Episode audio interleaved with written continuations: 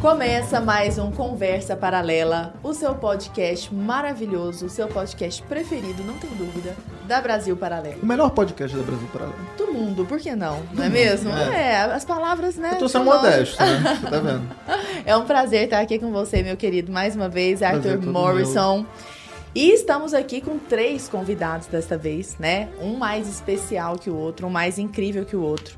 Estamos aqui com a doutora Elizabeth Kipman, que é médica ginecologista e obstetra, participante do Movimento da Cidadania pela Vida Brasil Sem Aborto. Tem 55 anos de profissão. Acho que ela tem muita coisa para dividir conosco, né? E já fez mais de 6 mil partos. Doutora, seja muito bem-vinda. Que grande prazer. Bem-vinda. Imagine, o prazer é muito maior meu, com certeza. Coisa boa. Que bom recebê-la aqui. Muito bom. Estamos também aqui com a belíssima, até me assustei quando eu vi, falando, não estava preparada para essa beleza toda. Com a lindíssima Jaqueline Sandes, que é mãe da Maria, Maria que tem três anos. A Maria nasceu com anencefalia e acrania, né? Nós vamos falar bastante sobre isso. Ela é influenciadora digital, modelo e está terminando um livro, não é não, Sim. Jaqueline? Seja muito bem-vinda. Que bom Obrigada. recebê-la aqui. É um prazer estar aqui, mais ainda contando a história da minha filha. É, Obrigada pelo convite. E eu estou curiosíssima para ler seu livro, tá Ai, bom? Não deixe de chamar a gente pro acabando. lançamento. Pode deixar. e como se não bastasse, estamos aqui também com Guto Brignoli, diretor do filme Human Life e músico também, né, Guto? Isso mesmo. Bom, Baita obrigado, artista. Obrigado pelo convite. E Sou modelo também, né? Modelo não, também, Guto?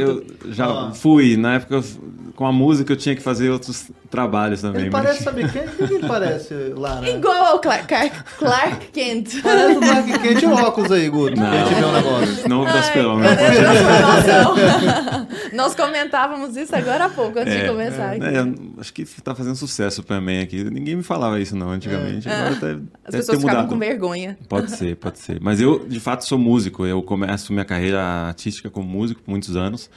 E o que depois começo a escrever música para o cinema. É, e Human Life é minha estreia como diretor. E desde então comecei a fazer mais filmes. Que é o filme que a gente vai falar, Exato. inclusive, hoje. A gente está estreando, então... A, a gente vai falar hoje aqui, pessoal, sobre o Human Life, né? Que é o documentário onde o Guto dirigiu.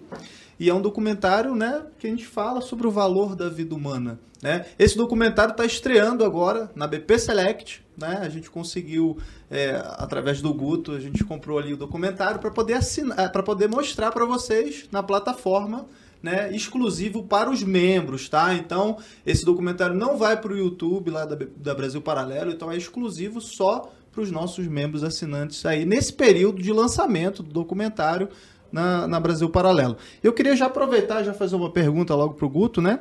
Que é a respeito, claro, do filme, né? Como é que surgiu essa ideia? Né? Você é músico, pô, o cara tava lá tocando, aí, como, é, que- como é que surgiu a ideia de fazer um documentário sobre aborto? Bom, primeiro eu é, acrescento que o documentário foi feito também com a co-direção do Luiz Henrique Marques, que foi também co-diretor. Nós fizemos em dois todo o filme. Então, desde o início, a produção toda, né? Mas a trilha sonora é e, a, sua. e a trilha sonora eu fiz Ó, vamos botar a trilha sonora no Exatamente. final, hein, pra galera ouvir. Já fica o spoiler. Exato. Bom, é, eu vinha me aproximando cada vez mais do, do cinema. Primeiro que era uma paixão, eu sempre tive vontade de, de fazer trilhas e tal, mas o cinema mesmo me agradava. E eu comecei, eu estou morando há 14 anos fora do Brasil. Eu morei primeiro na Alemanha e há 7 anos moro na Itália. E lá eu trabalhei muito com ah, o que os alemães chamam de Musiktheater, que é um teatro musical, mas não é esse musical da Broadway, assim, que eu trabalhei muito aqui no Brasil antes de ir, eu toquei muito nesses musicais, mas lá comecei a dirigir, eu, eu às vezes compunha, às vezes regia, Ah, então comecei a trabalhar cada vez mais com a cena, né, e, que era, uma, como eu disse, uma paixão, e isso foi me dando mais, mais eh, confiança para trabalhar com diversos tipos de, de situação cênica e, e com música. E o cinema é uma evolução disso tudo, vamos dizer assim, né? E em 2017 eu vim para o Brasil para uma, para na verdade um evento de um filme que eu estava para participar, que é o Bonifácio do, do, do Mauro Ventura. E ali eu conheci o Luiz Henrique Max, era o diretor de fotografia. Um, e naquele ano eu me casei, em 2017. Um, e, obviamente, muda muito a vida da gente, uma série de, de fatores. E, um, e minha esposa ficou grávida e na primeira consulta ginecológica, né, que eu fui também e tal, é, a gente, o, o médico viu que eram gêmeos e a gravidez não estava, aparentemente, não, não, não tinha grandes chances de seguir. De risco, né? É, era uma, era uma gravidez que realmente ele viu que os, os, não tinha o desenvolvimento, a doutora pode dizer com mais termos técnicos, mas assim, justamente os termos técnicos não me interessavam naquele momento. Os meus Sim. filhos estavam ali e, e, isso ficou latente. Ficou claro que eu queria só saber se meus filhos iam sobreviver ou não. Um, então ali se apresenta uma, uma realidade muito dura por um lado, mas muito bonita, posso dizer por outro, que era a certeza, se eu, eu não era envolvido com nenhum movimento pela vida, não tinha... Eu estava até meio afastado da, da fé e tal, estava num retorno, assim. Uhum. E ali eu tive certeza absoluta que o, a vida começa desde a concepção, porque eu amava meus filhos desde o início, né? Desde que eles mudaram as nossas vidas desde o início da gravidez e tal. Bom, e aí acontece que de maneira muito. Também me deparei com outro elemento que eu acho que a gente vai falar aqui, talvez, que é o médico, que ainda é o médico da minha mulher, assim, muito cuidadoso e muito atencioso, mas ele começa a trazer alguns dados eh, digamos assim, burocráticos com relação à possibilidade, caso eles não vão e tenham uma medida de tanto, pode-se fazer a curetagem já tal dia. Quer dizer, uma coisa jurídico-burocrática que eu falei, gente, não estou nem um pouco afim uhum. de saber disso, minha mulher muito menos. Mas né? o único risco era porque eram, são gêmeos? Não, não, foi porque na verdade o coração não tinha começado a se formar, ele não tinha nenhum risco, ele, começou, ele viu que não estava ainda um desenvolvido. Exato, um pouco atrasado, então ele falou, olha, pode ser que que, que a gravidez não vá avante, mas ele já sugeriu, ou melhor, ele falou, olha, a lei permite que a curetagem já pode ser feita com tanto... Já chegou e já avisou. É, assim. ele, mas... Nem, é uma... nem perguntou para você. É, mas ele foi muito cuidadoso, mas ali eu entendi a questão da medicina defensiva. Hoje os médicos também têm esse aspecto, pelo menos ali na Itália, muito, acredito que aqui também tem uma série de, de, de, de protocolos que você se segue o protocolo, não tem problema de processo, enfim, é uma coisa muito complexa e muito dura, porque afinal a medicina é trata da vida, que é que tem tantos elementos que não são só jurídicos, né, como a gente sabe. Bom, o fato é que de fato o, o, os nossos bebês foram direto para o céu, voltaram direto para o céu, uhum. e aquilo me tocou muito. Eu tinha sido convidado, ou melhor, algumas semanas depois eu fui convidado para fazer um, um documento, ou melhor, um, um, vídeo, um vídeo como se fosse um, um vídeo publicitário para a marcha da, pela vida de Roma, que seria em 2018 ainda mas me convidaram por motivos profissionais. Eu já é. vinha trabalhando com música e vídeo e tal. Não sabiam da sua história até então? Não, não, não sabiam. E, e eu vou lá e para preparar esse vídeo, nós tínhamos que. Eu chamei o Luiz Henrique Marques, que acabou sendo co-diretor de Uma Life. Nós fomos passar um final de semana é, cobrindo, vamos dizer assim, filmando e colhendo entrevistas de uma conferência sobre a encíclica Humane Vitae, que estava para completar 50 anos em 2018. Então tem uma conferência muito bonita ali em Roma, onde tinha tinham médicos, tá, ah, ah, teólogos, ah, biólogos, enfim, todos os ou, vários campos uh, da ciência, por assim dizer. E eu fiquei fascinado com o tema da maneira que foi, me foi apresentado. Eu falei, pô, por que não me apresentaram isso antes, né? Quando eu era moleque. Uhum. Eu ia ter tirado tanta dor de cabeça, tanta, tanta confusão. E hum, ali eu falei com o Luiz, fala, a gente precisa fazer um, alguma coisa sobre isso, abordar esse tema. A ideia inicial era fazer um documentário sobre a encíclica Humane Vitae, mas à medida que eu fui conhecendo um pouco mais o, o mundo pro-choice, pro-life, não sei o que, eu falei, não. Eu sou artista, eu acho que a colaboração e a minha, a minha vocação é apresentar, tentar realçar e, e, e sublinhar a beleza da vida. Esse é o argumento que eu posso tentar trazer como artista e não necessariamente uma discussão super importante, mas que eu achava que não era necessária para o filme. Então, o filme, ele basicamente o roteiro dele é, é são histórias que uh, ilustram os temas abordados na encíclica Humane Vitae. Então, fala não só de aborto, mas de eutanásia, da importância da vida e das famílias numerosas para o crescimento econômico, inclusive. Quer dizer, então é, o filme vai por esse caminho. Nasce assim. Eu, eu, só queria aproveitar, já que você só falou do, falou já do documentário, falou que é um documentário pró-vida e tal. Eu queria pedir pro pessoal já passar o trailer também do documentário para todo mundo se situar o que, que a gente está falando. Então passa aí, produção, o trailer do Human Life. All I remember, my mom and my dad, the way what they told me is that during World War II, the German army came through our town and they took all the young men. And then another time, the Russians came to our town and they took all the young women. My mom was among those women. The kids, the children, we were left with grandparents and we ended up in a concentration camp in Kakova, which was a death camp. Well, they did horrible things to the people there. I mean, they starved us to death. They, they beat the women. They misused them. I mean, you name it, whatever you could think about. E eu estava no meio de uma classificação olímpica, tinha acabado de assinar um contrato maravilhoso e uma das cláusulas de quebra de contrato era uma gravidez ou uma contusão séria. Então eu comecei a disputar o Mundial de vôlei de praia, de olho na classificação para Sydney. Comecei a me sentir mal, enjoada, até que um dia eu falei: tem alguma coisa estranha, eu vou fazer um teste de gravidez e deu positivo. Era difícil demais lidar com isso. Uns dois meses e meio, assim, eu mergulhei na depressão. Perdi minhas duas mãos naquele dia. É difícil de entender isso, principalmente no começo. Tomei um choque de 13.800 volts. E durante alguns segundos eu lembro de ter pedido para Deus mais uma chance só. Nesse dia que eu tava mó triste, que eu tava depressivo, Deus falou assim, pô, aquele dia você me pediu uma segunda chance, eu te dei, cara, você não tá vivo, então para de reclamar e vive, aproveita isso.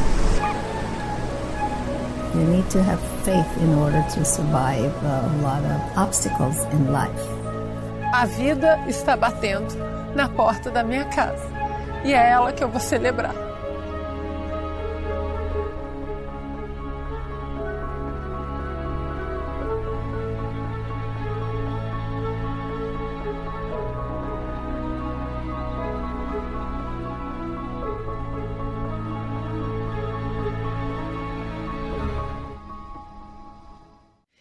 E é justamente a propósito, né, Arthur, do lançamento deste filme, do Human Life, que nós estamos. Ah, que inclusive está disponível Exclusivo de forma exclusiva plataforma da BP Select. na plataforma da BP Select. Exatamente. Se você ainda não tem BP Select, não perca tempo.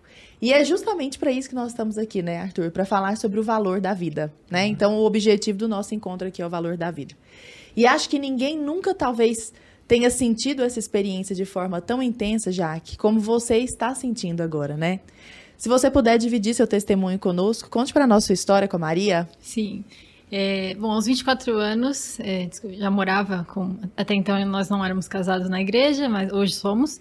É, e aí descobri a gravidez, foi uma alegria, porque sempre quis ser mãe, sempre quis ser mãe jovem. E nós recebemos muito bem, mesmo que foi uma surpresa, a gente recebeu muito bem. E aquele início, né, fiz a primeira ultrassom de oito semanas, até então tudo ok. E na ultrassom de 13 semanas, né, na de 12 já seria detectado também, mas só fiz com 13. É, fui, acabei indo sozinha no dia, porque meu marido estava trabalhando.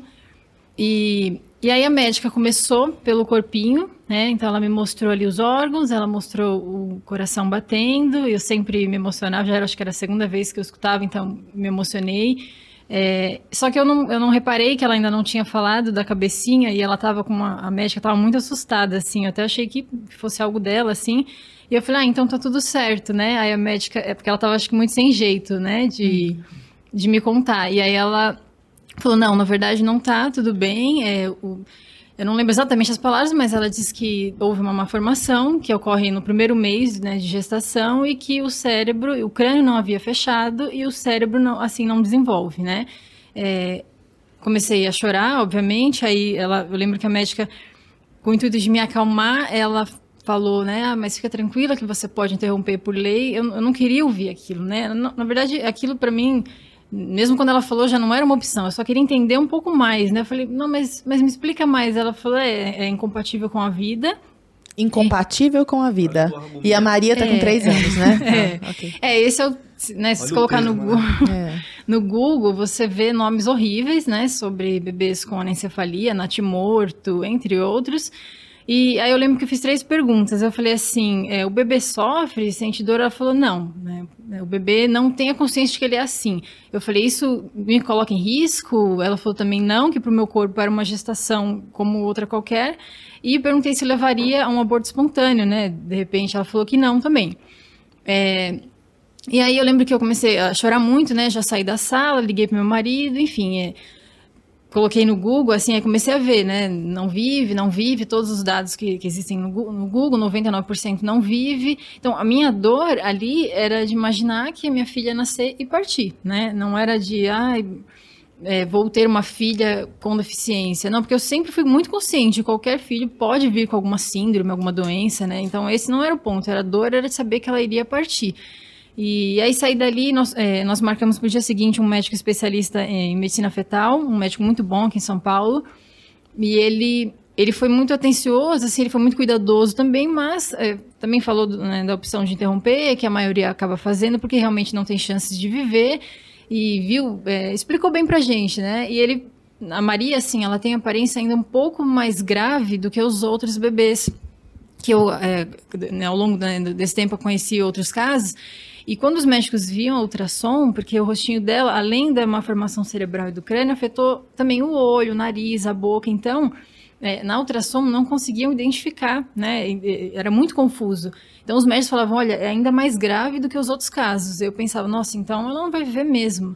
Mas é, eu fui em três médicos, assim, para confirmar o diagnóstico. Eu já sabia que era esse, que não ia mudar, é, mas fui, porque, né, meu marido, as pessoas falam, não, vai em outro, vai em outro. Aí... Só para ter uma outra opinião ali. É, né? E todos falavam isso, assim, teve um médico que a gente foi, que foi um, é, um médico do SUS, e não por ser do SUS, eu acho que tem médicos bons, e, e, assim, na abordagem, eu digo, tem, em todo lugar tem médico que vai ser um pouco mais é, empático e outro que vai ser um pouco mais frio, né? E uhum. esse foi muito frio, falando que eu é, que eu tinha, porque eu tinha 24 anos, ah, mas você é muito nova, você vai estragar seu corpo à toa. é, aí eu lembro que eu não falava nada, que eu tava muito abalada, assim, né? E meu marido, ele, é, eu lembro que ele falou alguma coisa, assim, ele deu um corte, assim, no médico, né? Ele, é, tudo bem, eu sou cientista. Ele falou, é, nós somos pais, né? Então... Uhum.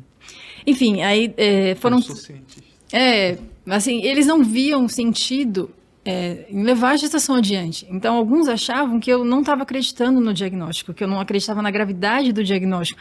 Eu falava, não, eu, eu acredito, eu sei que ela vai nascer em partir, em partir né? Mas, enfim, é, eu lembro que por esses foram três dias de muita dor, de imaginar ela sofrer, é, ela partindo. E no terceiro dia eu fui até o padre, que é o padre que eu faço direção espiritual.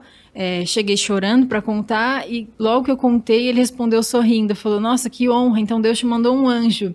Na hora que ele falou aquilo, é, literalmente se assim, mudou tudo na minha cabeça. Eu, eu parei de chorar, eu falei: Nossa, realmente eu fui escolhida para isso. Então não é motivo de, de sofrimento. Ela não veio para acabar com a minha vida, não é um castigo ou, ou um erro genético, né? Não consigo ver dessa forma. E a, também a, a, ciência diz que é, normalmente é por falta de ácido fólico na mulher, mas eu assim não acredito porque muitas mulheres estavam tomando ácido fólico antes, tentando engravidar e aconteceu. É, bom, e aí no, depois desse terceiro dia, eu lembro que eu comecei a ver tudo diferente, assim. É, Deus nos deu um entendimento muito grande de enxergar Maria com vida, diferente de todo mundo ao redor que estava vendo ela, assim como é, teve gente que até veio é, me, me consolar, como se eu tivesse perdido, sabe? Então, é, nós, eu e meu marido, a gente quis, assim, se quiser falar que eu tô falando. Não, a gente quer ouvir você tudo. Uhum. É, é, da parte médica foi isso, e aí, assim, alguns médicos falavam, ah, é, você corre. Isso que também para mim era muito contraditório, porque alguns diziam que eu corria risco e outros diziam que não. Mas eu tinha uma certeza muito grande que eu não estava correndo risco nenhum, porque para o meu corpo é, é, é uma gestação normal. Meu corpo não entendia que, que o bebê é diferente. E aí alguns médicos falavam assim, não, o único risco é o risco de outras gestações, assim, é, de outro, que outras grávidas correm, né? Que é o aumento do líquido ou uma pressão alta. Eu falei, isso não é motivo para tirar a vida da minha filha, né? E aí nós decidimos seguir. É, eu, a partir do terceiro dia, que eu estava bem e que eu consegui passar essa força para meu marido, nós conseguimos acalmar as pessoas ao redor. Porque até então estava todo mundo muito triste, claro, compreensível. É, mas as pessoas não estavam vendo assim vida na gestação dela, sabe? Estavam com muita dó dela, dó de mim, e eu falei, eu não quero isso. Eu quero que as pessoas enxerguem ela com vida, com amor, né? Com... Uhum. E assim foi, as pessoas foram. É, vendo de outra forma, e acho que através da minha força e do Pedro, né? Pedro, meu marido. E aí começou uma outra questão que foi assim, eu não tinha um médico fixo, né, uma aqui em São Paulo, que eu, enfim, acabava indo assim, qualquer um do plano, né, ia mudando. Então foi uma luta para achar um médico, né, acabei achando uma médica que, que fosse humana, que olhasse para mim e acolhesse o que eu estava vivendo. Eu não queria é, ser bajulada, não era isso, mas eu queria um mínimo que era ser tratada como qualquer outra grávida, né? E quando eu chegava, é, porque eu, eu via lá no plano, né? Eu falava, ah, então vou marcar isso aqui, vou lá. Quando eu chegava e contava, ali eu, aí eu já estava muito bem, eu já estava lidando muito bem, então eu falava com muita naturalidade o diagnóstico dela. E aí os médicos olhavam, ah, não, não, mas isso aí você tem que procurar é, médico de alto risco. Falou, mas não é alto risco, eu sei que não é alto risco, né? Tava tudo bem. E eu via um descaso muito grande, como quem diz, não, não vou seguir seu pré-natal. Aí eu olhava, aí voltava para casa. Eu não deixava essas coisas assim me abalarem, mas aí voltava, aí olhava outro médico, marcava. Eu fui, eu acho que uns cinco até achar uma que ela até chorou na consulta, é, que foi muito humana, que me abraçou, inclusive. E é, aí segui com ela, né? E assim, o que que me fazia, é, o que que me dava forças? É, era ver ela como, primeiro como minha filha, independente da condição dela, ela é minha filha, é, independente do que ela tenha, se ela vai partir, se ela não vai, é, não, não, não tira o valor dela, né? Não tira o meu amor por ela. Então, por mais que óbvio que tinham dias que eu chorava, precisava chorar, quando eu parava para pensar, meu Deus, como vai ser, mas eu, eu tentava ficar bem por ela. Falando, não, ela está aqui na minha barriga, então eu tenho que aproveitar um dia, né, um dia, um dia de cada vez, e aí conversando né, com ela, é, fazendo oração, vivendo como se aquele, cada dia fosse o último dia com ela, né? E conseguir ter uma gestação muito, muito tranquila é, e alegre, né? Porque muitos médicos, até no, no, Google tem esse termo, né? Que fala como se a barriga fosse um, um caixão, que você está gerando um bebê que vai morrer. Né? Então a mãe já vive um luto na gestação. Eu sei que para algumas pode ser que é, cada um leva de uma forma, né? Mas para mim não era isso. Jamais eu via dessa forma, sabe? É, vocês querem perguntar alguma coisa que eu tô Ouvir você. É, então, da gestação foi isso. Aí, assim, as pessoas também. Isso é algo que é muito. É, como que eu vou dizer assim? Para quem estiver assistindo, que nunca questione uma mãe que, que decidiu levar em frente a sua gestação né? E isso era o que mais eu falava, meu Deus, como as pessoas conseguem nos questionar do óbvio, do eu tô levando adiante, ela tá viva, eu, eu só vou levar adiante, né? Se, ah, mas se acontecer alguma coisa? Se ela partir na barriga, eu vou e tenho uma cesárea. Se acontecer, ah, mas se sua pressão aumentar? Qualquer grávida pode ter uma pressão alta, né?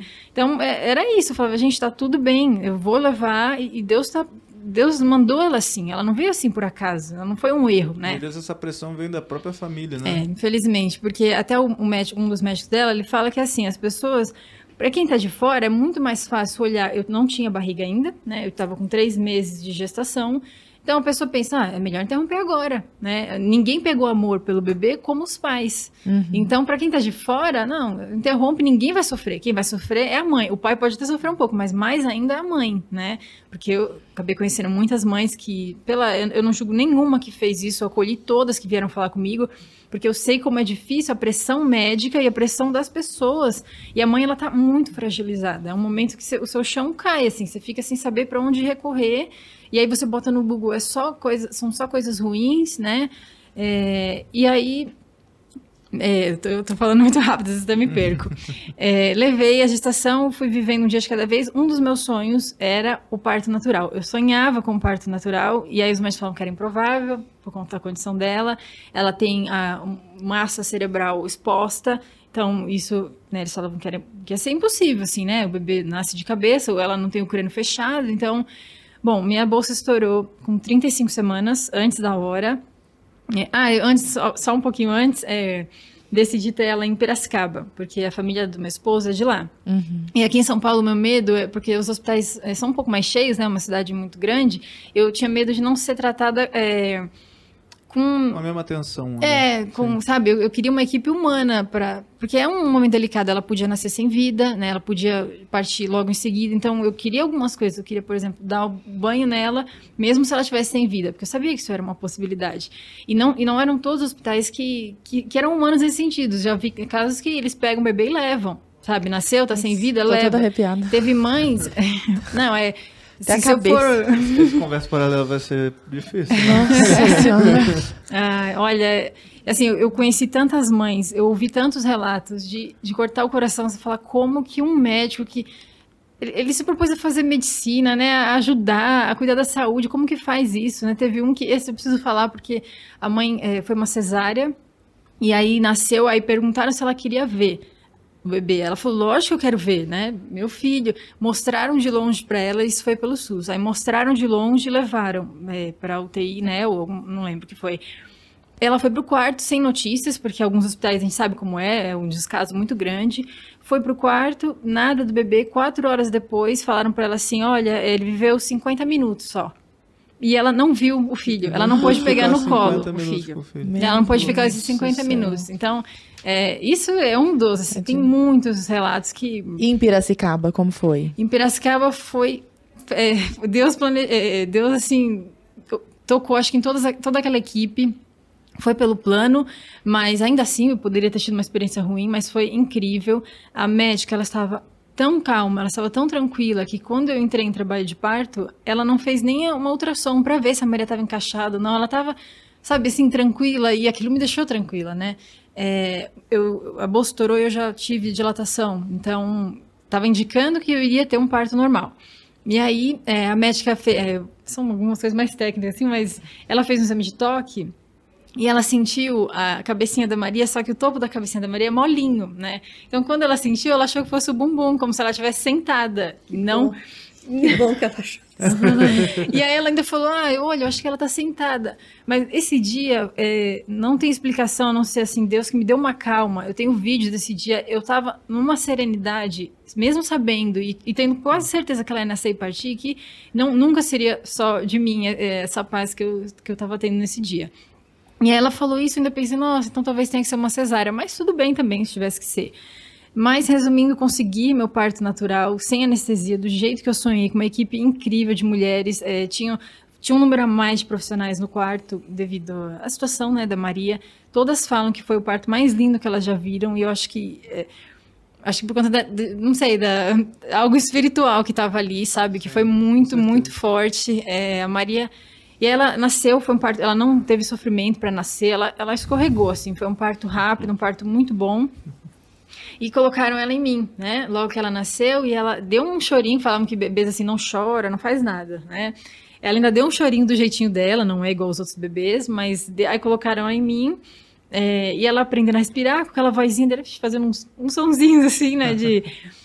E ali, ali é, eu não, eu não tive, porque já perguntaram, ah, você estranhou quando viu ela? Não teve nenhum sentimento negativo, né? Ela é completamente diferente de tudo que esse mundo já viu, a Maria, mas ela é perfeita, ela é linda. Quando eu vi ela, assim, meu mundo, não, não dá nem para descrever, assim. Eu fiquei com ela em cima de mim, é, fizeram os, é, é, viram se ela estava conseguindo respirar bem, se não estava caindo, saturação, nada ela estava estável, né, que foi um milagre, porque geralmente nasce e já começa a dificuldade para respirar, já tem que ir para oxigênio, né?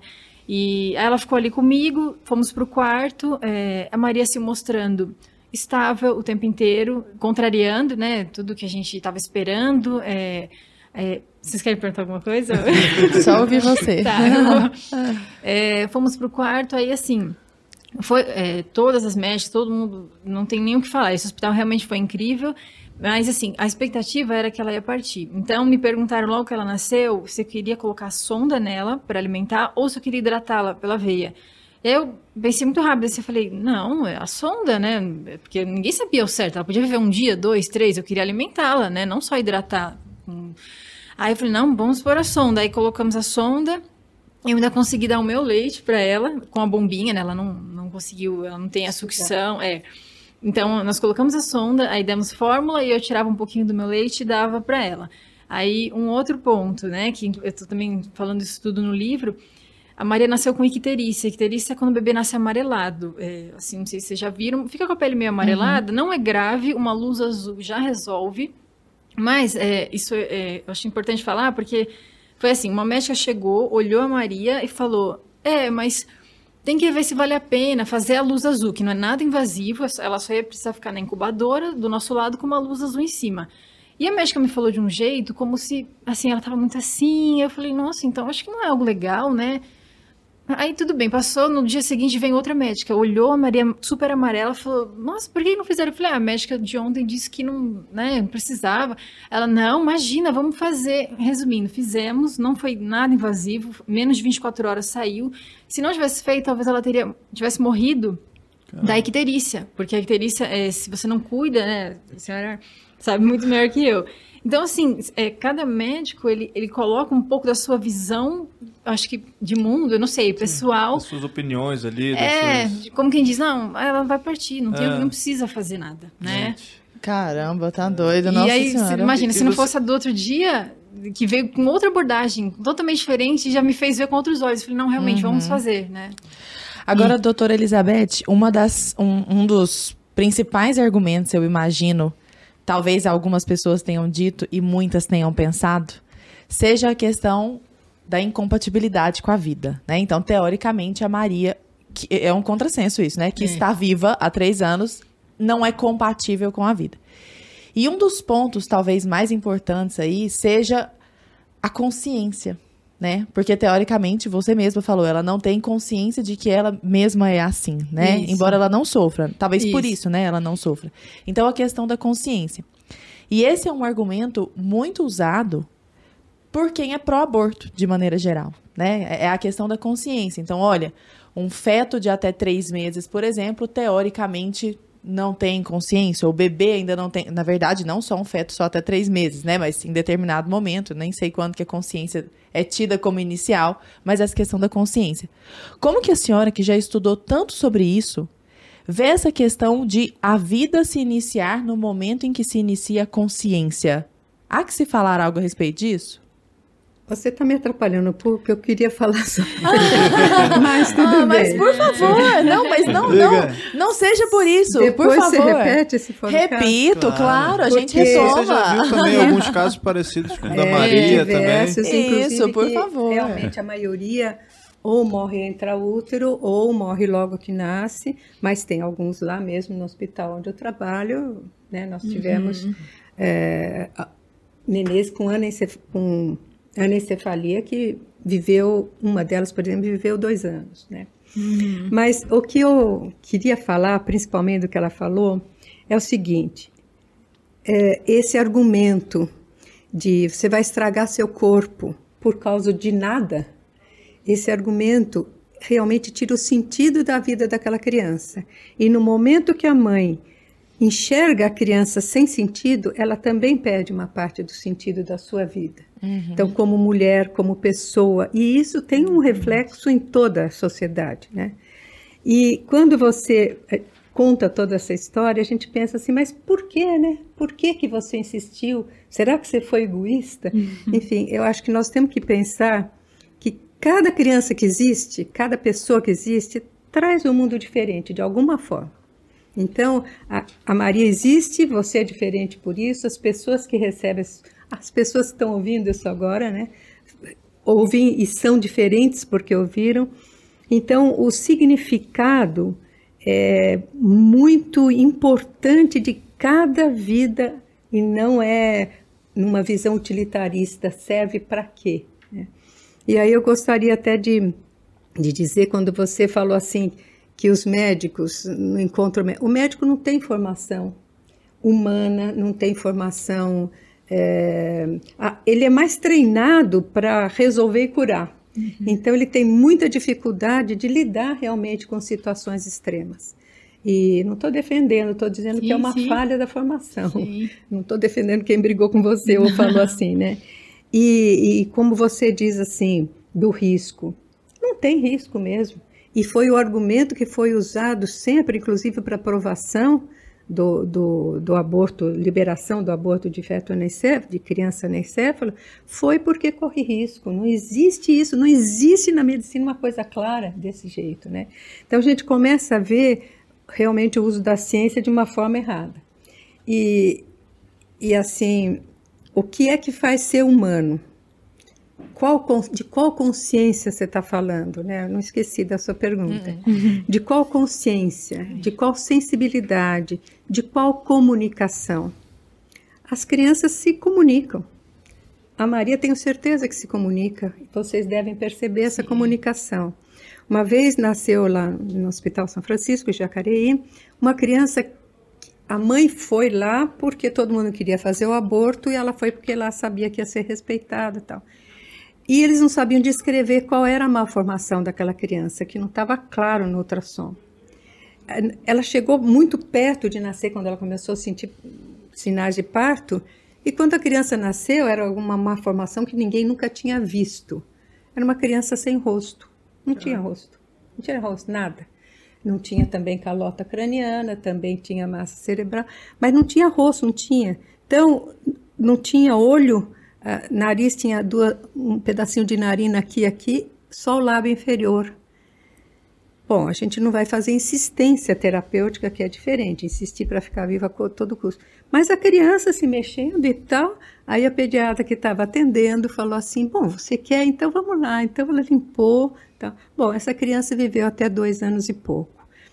E mudou a vida da mãe e do pai, que se uniram, casaram, e eles têm certeza que essa criança se comunicava. E eles, eles continuaram indo regularmente ao hospital. E foi uma coisa incrível. A criança teve alta, os pais tiveram orientação como tratar em casa, e assim foi, né? Então, o que quer dizer ser humano? Quando, por exemplo, no Supremo Tribunal perguntaram assim: se você é contra é, o aborto de anencéfalo, se é crime, então você acha que a mãe tem que ir à cadeia? Porque é outra apelação, uhum. é outra apelação. Se é crime, tal. Falei, eu acho que todo crime tem que ser punido, sim. Mas a mãe raramente está envolvida no crime. Quem faz o crime é quem chama de caixão ambulante. Quem chama... Este é o criminoso. E tinha ali gente que tinha falado, né? É. Mas é porque a, a desvalorização da vida é muito grande. Uhum. Então, essa consciência que você está falando é, é, uma, é uma lorota, é mentira. Uhum. Porque quando a gente assim, diz que a vida não vale a pena a partir de algum momento, porque que começa a vida no, na fecundação não precisa nem discutir, que todo mundo sabe que começa e pronto. Começa uma vida ali. Quando vem, vai ser consciente, quando vai ter consciência exatamente como nós entendemos, ou quando que vai ser pessoa que depende da, das leis de cada país, eu acho que isso não importa. O que nós sabemos é que a partir do momento em que você diz é, a vida não é mais sagrada, e usando como sagrado não só o aspecto religioso, mas no sentido de ser intocável, uhum. de ser prioridade, começa uma ladeira abaixo. Né? E vai indo até o ponto de dizer assim, por exemplo, agora completando a sua resposta, a sua pergunta, é, cientistas que dizem, não, quando nasce, ah, os pais já podem, podem eliminar se quiser. Não, é melhor esperar dois anos, quando começa a ter mais consciência. Uhum. Então, não existe uma medida. É, é, radical, sim. Ou você respeita para valer, uhum. ou você está arriscando de uma vez, né?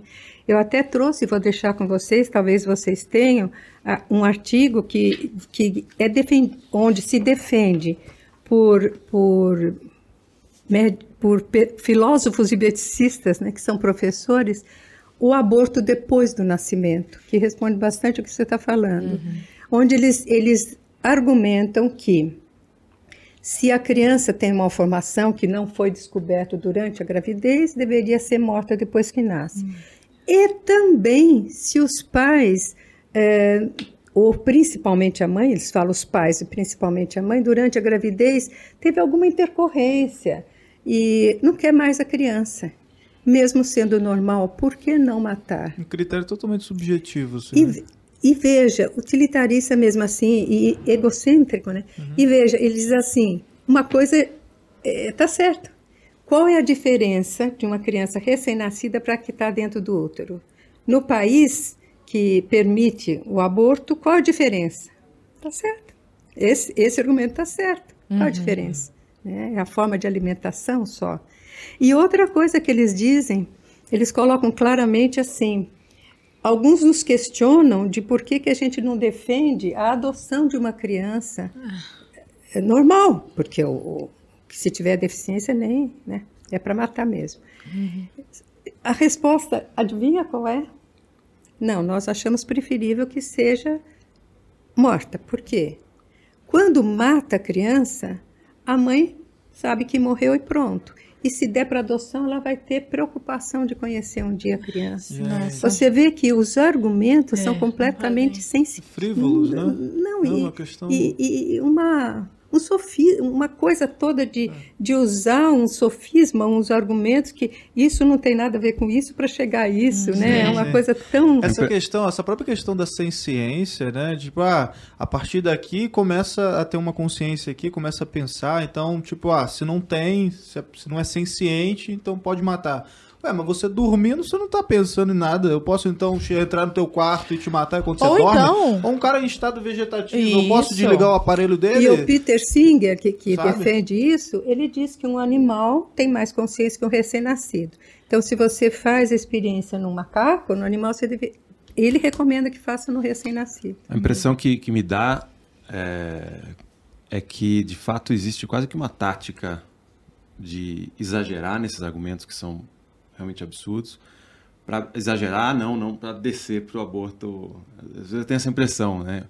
De exagerar, de falar, não, vamos matar quando está vivo, daí a maioria, por enquanto, ainda está achando isso um absurdo. Mas pa- parece que para os movimentos poderem, abortistas, até nono mês, poderem ter Pode algum ser. êxito. Às Pra vezes eu tenho- levando a janela de é, porque, ah, não, não, não, é muito quando tá vivo. É, não. já na Argentina Aí- já com seis meses Exato. agora. É, seis né, meses. no- nos né? Estados Unidos também, um pouco tempo atrás, né, no estado de Nova, Yo- é, em Nova York, Nova York ainda. ainda, ainda é assim, né? Pode matar até a hora de nascer. Porque realmente eu, eu me pergunto sempre, eu não sei quem escreveu esse artigo aí, mas o sujeito tem um salário para escrever um negócio desse, o cara consegue, tipo, ele vai, tem uma vida realmente profissional para para voltar milênios na humanidade, né? Sei lá, sociedades pagãs isso, que, que, que a gente deixou para trás, porque não porque porque pô, matar o bebê Sacrificava, né? Por, Porque antigamente, a- hoje em a- é esses aspectos científicos, o que é. Ah, a ciência hoje está na moda, né? A ciência, viva a Cientificismo, ciência, né? E depois, não, e depois por outros motivos também hoje a ciência, ou hashtag viva o SUS e não sei o que, mas deixa pra lá, esse é outro assunto. Mas, a, ah, não, porque a ciência. Mas a ciência, na verdade, isso. Eu não sou cientista, mas isso é um argumento filosófico até do saudoso Olavo de Carvalho. Ele, de maneira muito sintética, o que acontece? Ela não tem o controle da realidade como um todo. Porque aqui, de fato, por exemplo, ah, eu tenho. Doutora, ela tem, obviamente tem uma série de argumentos e de conhecimentos científicos que nós não temos, mas eles não abrangem o fato, por exemplo, real, que quando a, Maria está aqui. Não tem explicação. contada, É. Não, não é- eu não vou nem para argumento. Ela de fato mexe com a nossa vida. Esse é. um fato da realidade que não existe explicação e não existe necessidade de explicação científica para que nós reconheçamos esse fato real, que estou arrepiada, que ela falou, ou me emociono, que depois. Enfim, é- é- é, estes, esses fatos da realidade, eles devem ser cada vez mais é, trazidos à tona, né? Antes do argumento científico, porque eles que dão força na, na, na vida de- da mãe. Achei lindo quando ela disse: Eu queria dar um banho nela. Quer dizer, é uma cena maravilhosa que, e que resume é, e que jamais argumento científico nenhum, ou todos os argumentos científicos do mundo, vão chegar ao poder e à força que tem uma mãe dizendo: Eu quero dar banho na minha filha, mesmo que ela, que ela já esteja morta. Você disse assim mesmo. É. E graças a Deus ela está viva até hoje. Mas quer dizer, qual que é a força do ser humano para enfrentar isso? É, né? é, uma, é, uma, é uma potência enorme. Assim, E Então, Guto, é, você comentou, né? Você tá, tá falando desse, desse processo todo. Eu imagino que você dirigindo o teu filme, você passou por um processo também de reconhecimento do valor da vida, né? Você entrevistou ali várias personalidades, inclusive algumas que já passaram por aqui também, né? A própria Ana Paula Henkel, né? Aqui no Conversa Paralela, que tem uma história belíssima e tal. Qual daquelas histórias mais te marcou, assim? Qual qual história ali que você sentiu que, cara, aqui eu, eu me encontrei aqui, obrigado por estar fazendo esse filme, sabe? Olha, se eu respondo toda vez, toda pessoa, toda nova história que acontecia, toda e todas as circunstâncias que, que, que aconteciam para que o- as pessoas aceitassem participar do filme, realmente eu pô, tá valendo a pena mesmo, que bom que eu tô aqui. Porque foi uma missão mesmo, o filme o Luiz, a gente, né, a gente, como eu disse, nós fizemos em dois, assim, a gente vendia o almoço para pagar a janta, né, para poder fazer o filme. Filmamos em quatro, nos Estados Unidos, na Itália, na Alemanha, no Brasil. E o primeiro depoimento, que foi o próprio o da Ana Paula, que ficou muito famoso Sim, sim. através da BP também no especial de Natal, a gente filmou no início de 2018.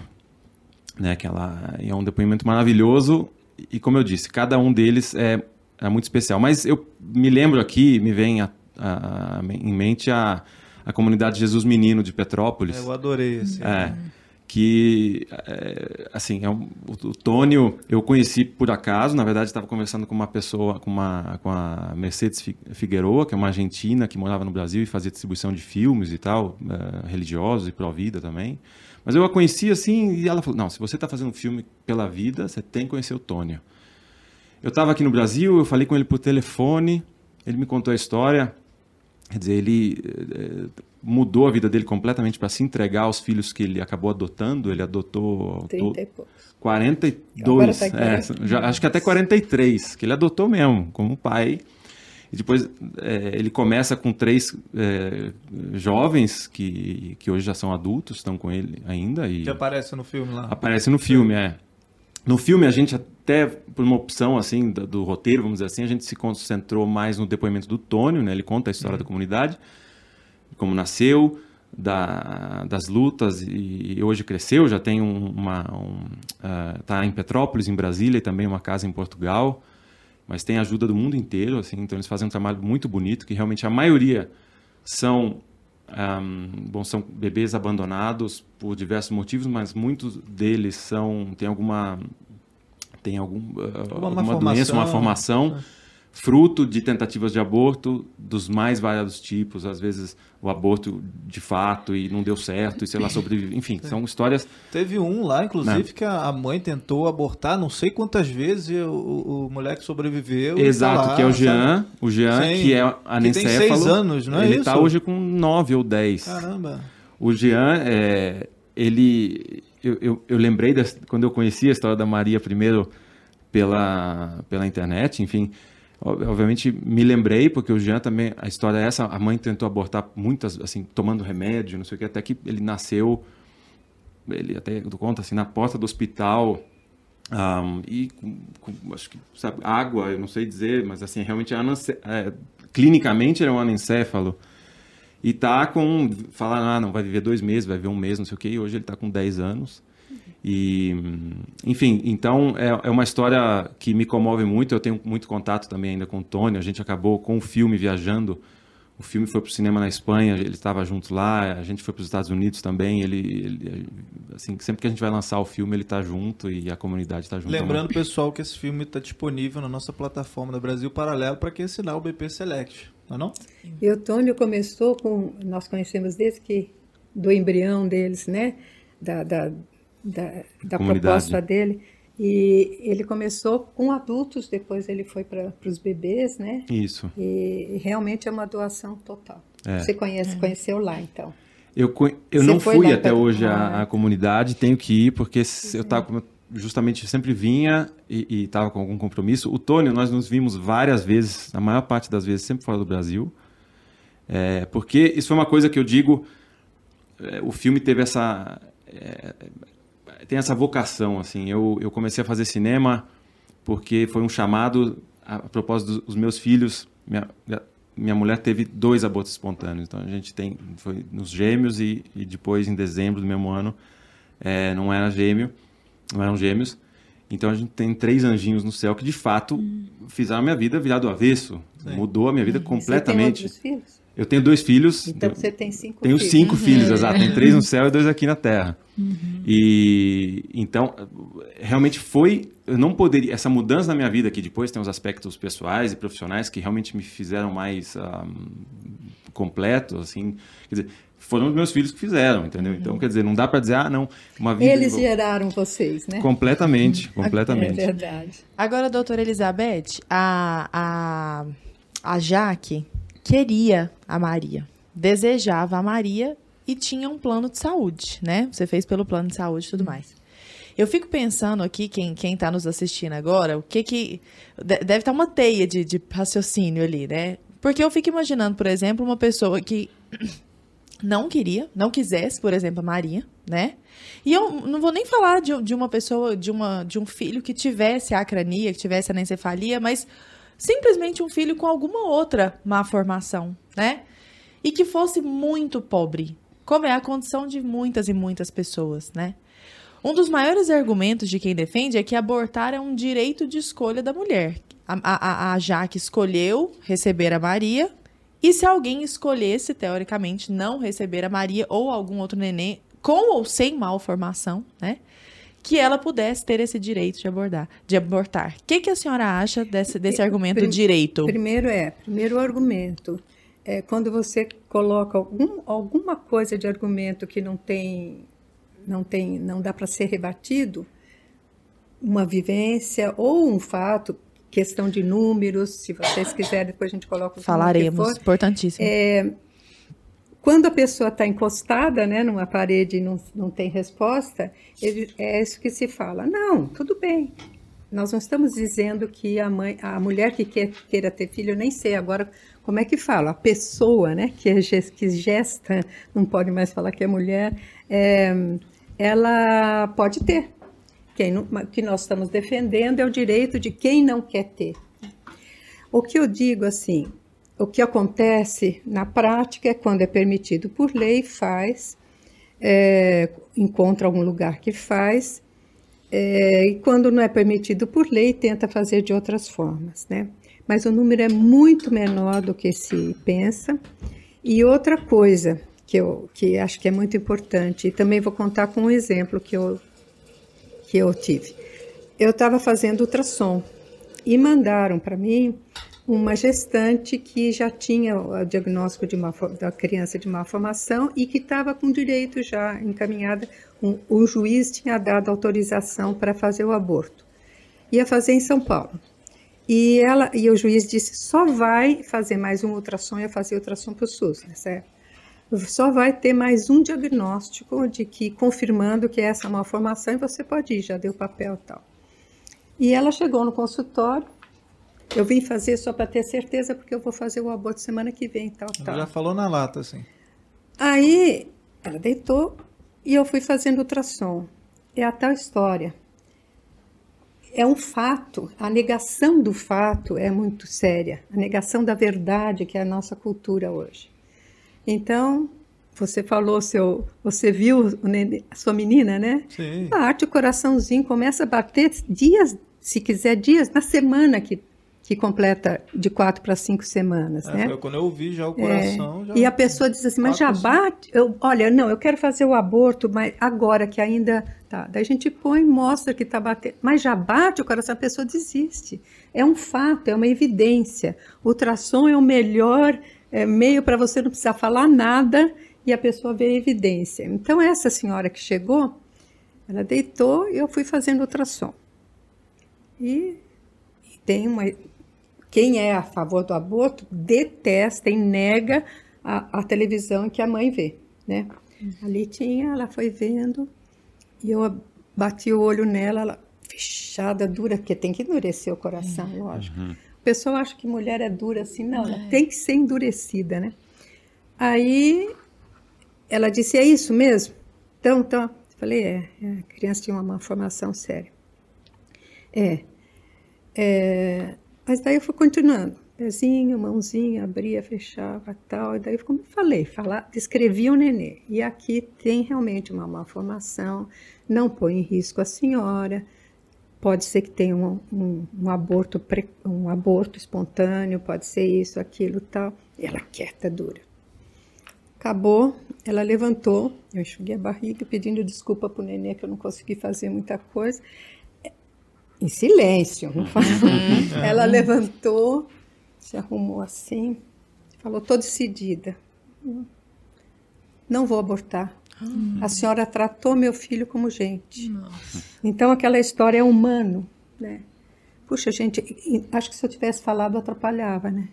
Porque é ela que viu, não fui eu. Ela constatou, né? É, eu não, não fiz nada, É. só respeitei ali, né? Então é uma coisa muito séria. É, a gente tem que realmente hum,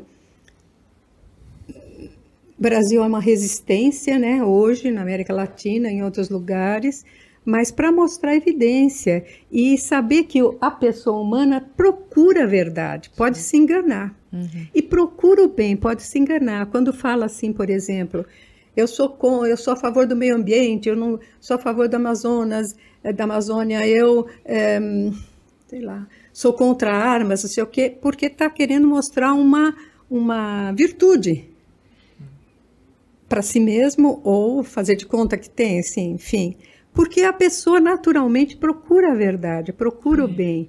Eu acho que justamente isso que vocês estão fazendo, a conversa e todo o trabalho de vocês, mostra o bem, mostra a verdade, né? E, doutora, esse fato da mãe estar lá vendo né, a própria filha diante do televisor, me lembra até aqueles vídeos, tem alguns vídeos inclusive que viralizaram, tem é, é, Instagrams aí pro, pro vida e tal, né? Que mostram esses vídeos que são pessoas abordando outros na rua, então chega um cara na rua e fala, pô, você é a favor do aborto? Aí a pessoa, ah, sou, e tal. Aí você já viu como é que é um aborto? Aí o cara mostra um vídeo assim, e ah, as pessoas ficam chocadas porque elas não têm noção é, de como é. Tem. Saindo um pedaço como é de braço. aspirar um bebê, de, de, da curetagem, de tudo aquilo de cortar um bracinho, sabe? É. De ver. E aí, tá, aí ela pergunta de novo pra pessoa, e aí, você é a favor do aborto e tal? E as pessoas, muitas pessoas, né, 99% muda de ideia ali, porque antes do ultrassom, antes da gente ter a tecnologia, aquelas coisas, né? As pessoas não sabiam como era, é. uhum. como era feito, né? Então acho que ah, é um médico, até alguns médicos, inclusive, né? Uhum. Não chegava e fazia simplesmente porque, ah, beleza, o cara já, já acostumou a fazer, mas depois que descobre também como é feito. É. Sabe que. Oh, eu queria falar uma coisa, isso daí faz a gente também pensar um pouco na história da humanidade. Porque um dos argumentos que são falados sempre é assim: sempre foi feito aborto.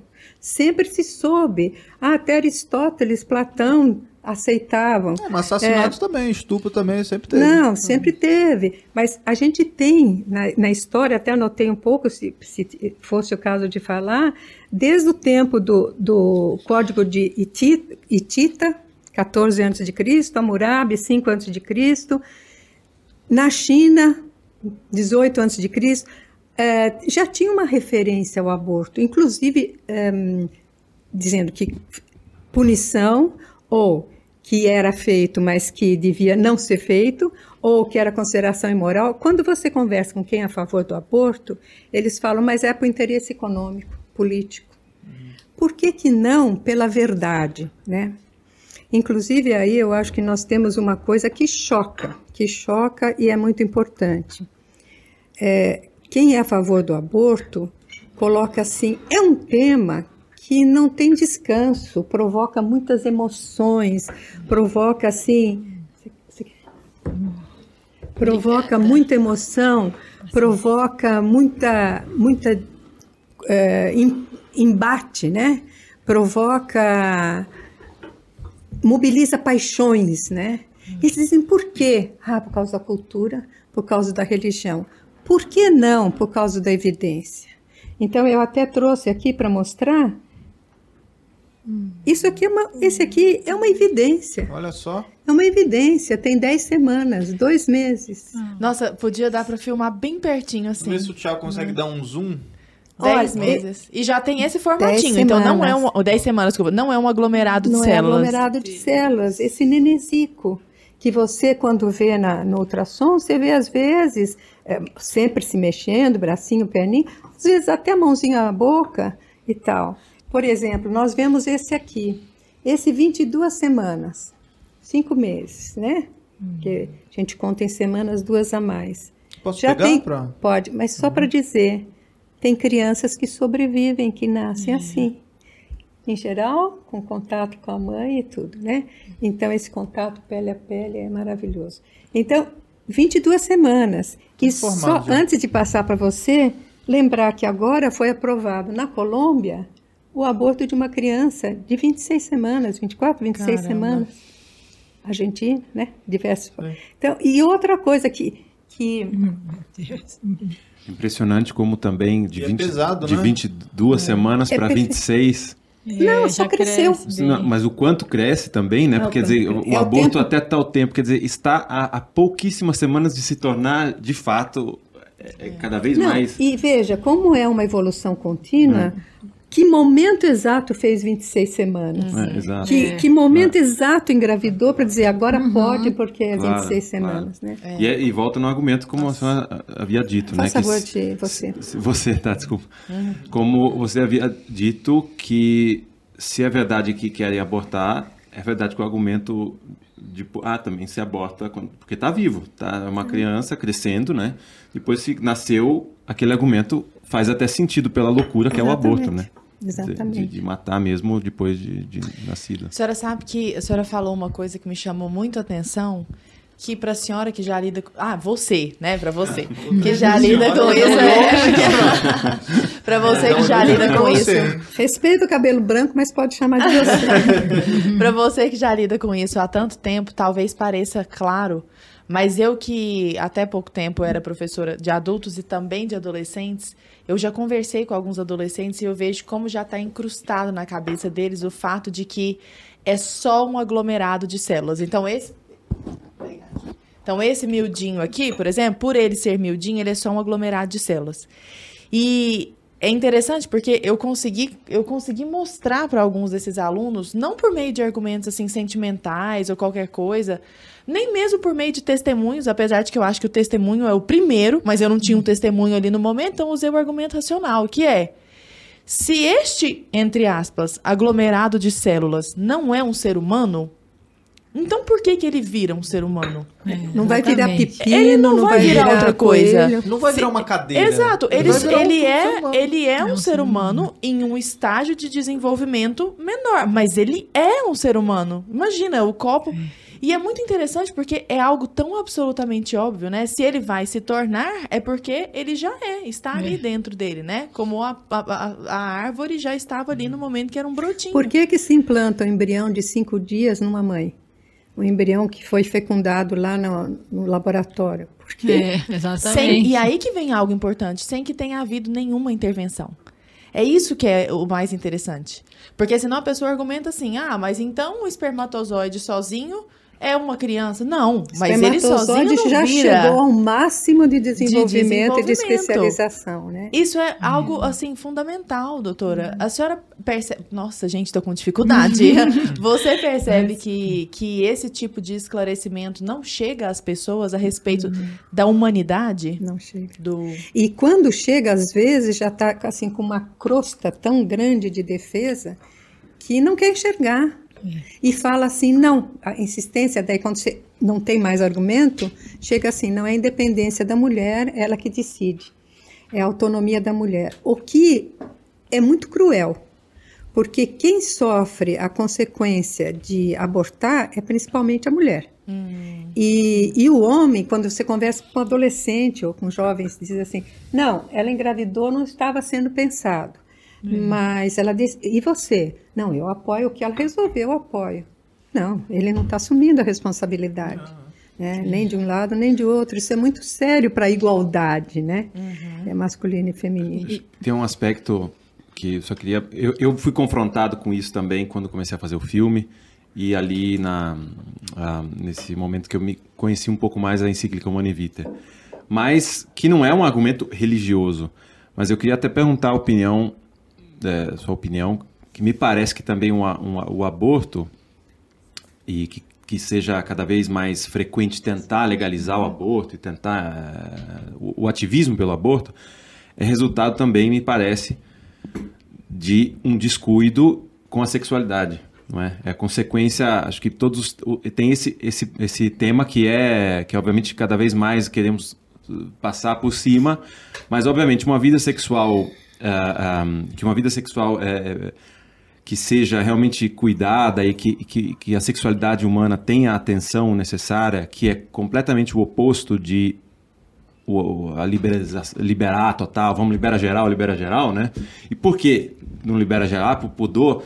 Poderia ser também, e é também um argumento, e eu acho que já poderia até bastar, né? Um pai que cuida da filha, por exemplo, minha filha, não vai assim, não, não vai sair assim, tal, porque está cuidando né, da, da, da, da integridade, o corpo e a alma.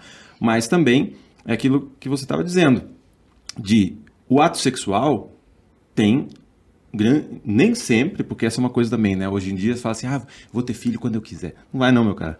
Pode ser que você... Todos, porque a gente não tem controle. Todos os métodos podem falhar. Todos. Exato. Até a laqueadura. Exato. E, e, e, e se você fez sexo, você sabe. Não, e depois a, a parte oposta, porque a gente tem uma juventude, eu, eu também faço parte, enfim, de uma geração que, que, que, que, não, nem se fala, mas não falar, porque, enfim, não sei, pode, o que pode, não pode, decide, e a, decidem eles mesmos e tal. Mas existe o fato que também tantos casais não conseguem ter filho depois, por vários motivos. Quer dizer, a vida, quer dizer, abortar ou também ter um filho não é uma coisa assim, ah, eu tenho não é quando é eu quero. Não é simples. De fato, eu, né, minha mulher, a gente teve dois abortos espontâneos. E ali, obviamente, a questão, e se não, não vieram os filhos? Acontece também.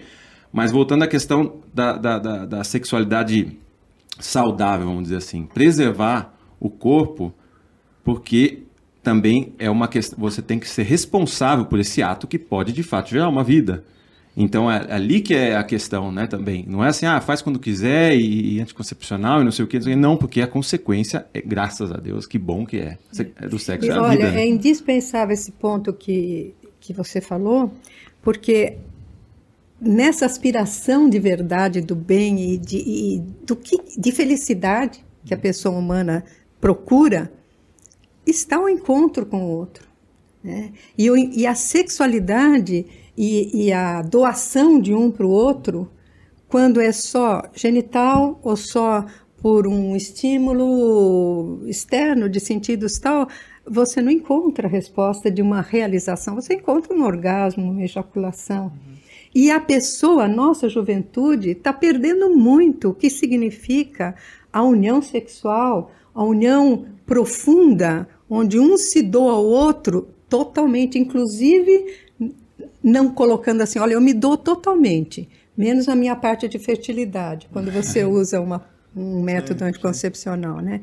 Quer dizer, a, a, nossa sociedade, os nossos jovens estão perdendo o sentido mais profundo da sexualidade. O que eu sinto, doutor, é uma total falta também de responsabilidade. Eu não vou precisar os dados, não sei se a senhora trouxe aí também alguns dados a respeito disso, mas eu já vi, não me lembro se foi até a Ana Paula que compartilhou, é, as justificativas né, que mulheres dão para abortar, né?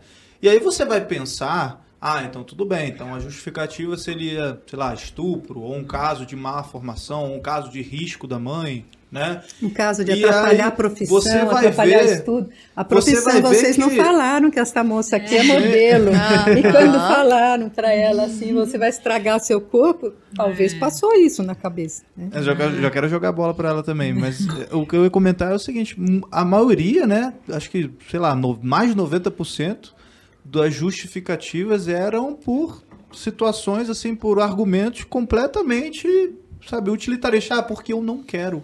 Então, só porque eu não quero arcar com essa responsabilidade que é pô, difícil você cuidar de, uma, de um bebê que é sempre sendo dependente de você. Em média, né? 75% dos abortos, a 80% conforme o país, é feito simplesmente porque não quer. Porque não quer. Em alguns é. países até mais. não é pela pobreza, do... não é pela pobreza, é em geral pela classe média e alta, mais com uma porcentagem maior e por malformação pouquíssimos, né? Mas se usa esses esses argumentos que mobilizam emocionalmente. É o argumento do estupro, né? por exemplo, como é, como é que lidam com isso? Assim, como é que você, quando você recebe esse argumento, porque todo mundo fala, ah, mas em caso de estupro, né? Só que qual é a porcentagem disso, por exemplo? Eu vou dizer que quando a mulher vê, é, eu atendi uma pessoa que eu tenho contado as coisas que eu tenho. Claro. Eu atendi uma pessoa que tinha sido estuprada. Fazendo ultrassom, nenê se mexendo, mais ou menos 10, uh, semanas, assim, uhum. dois meses. E ela olhou, levantou, disse assim: Eu vi, foi a única pessoa que depois de ver o ultrassom colocou assim: Eu vi, mas eu vou fazer o aborto. Passado uns mais ou menos oito, nunca mais soube da moça. É, com ela até eu conversei um pouco, né? Mas um, um argumento principal é que o filho é dela também, 50%, né? pode ser 50% de um criminoso, mas 50% dela. Mas, enfim, passado uns 8 a 10 meses, mais ou menos, ela disse: mudei para outro estado e mandou o recado: visa que eu mudei, mas que eu não fiz o aborto, estou muito feliz. Resultado de estupro. Né? Então, eu acho assim que nós somos cada vez mais humanos quanto mais saímos de nós e transcendemos em direção à realização de um valor. E qual o valor maior do que respeitar uma vida, respeitar uma criança? Né? Uhum. Então, ela contou a vivência de um valor. Eu até comentava que Vitor Frankl, a logoterapia, coloca que toda a vida tem sentido porque sempre pode ser realizado valores, ou criativos, que nem você, na uhum. música, na coisa toda, ou num trabalho, ou vivenciais, quando você se deixa atingir por uma beleza, você se deixa atingir pelo amor, ou de atitude, que você toma uma atitude diante de algo muito grave. Você viveu os três valores. Você viveu o valor de atitude, onde você foi atingida por um sofrimento que você não provocou, mas veio. Você foi atingida e você tomou um valor de uma tomou uma atitude de realização de um valor e seu marido também, que é lógico que o apoio foi importante.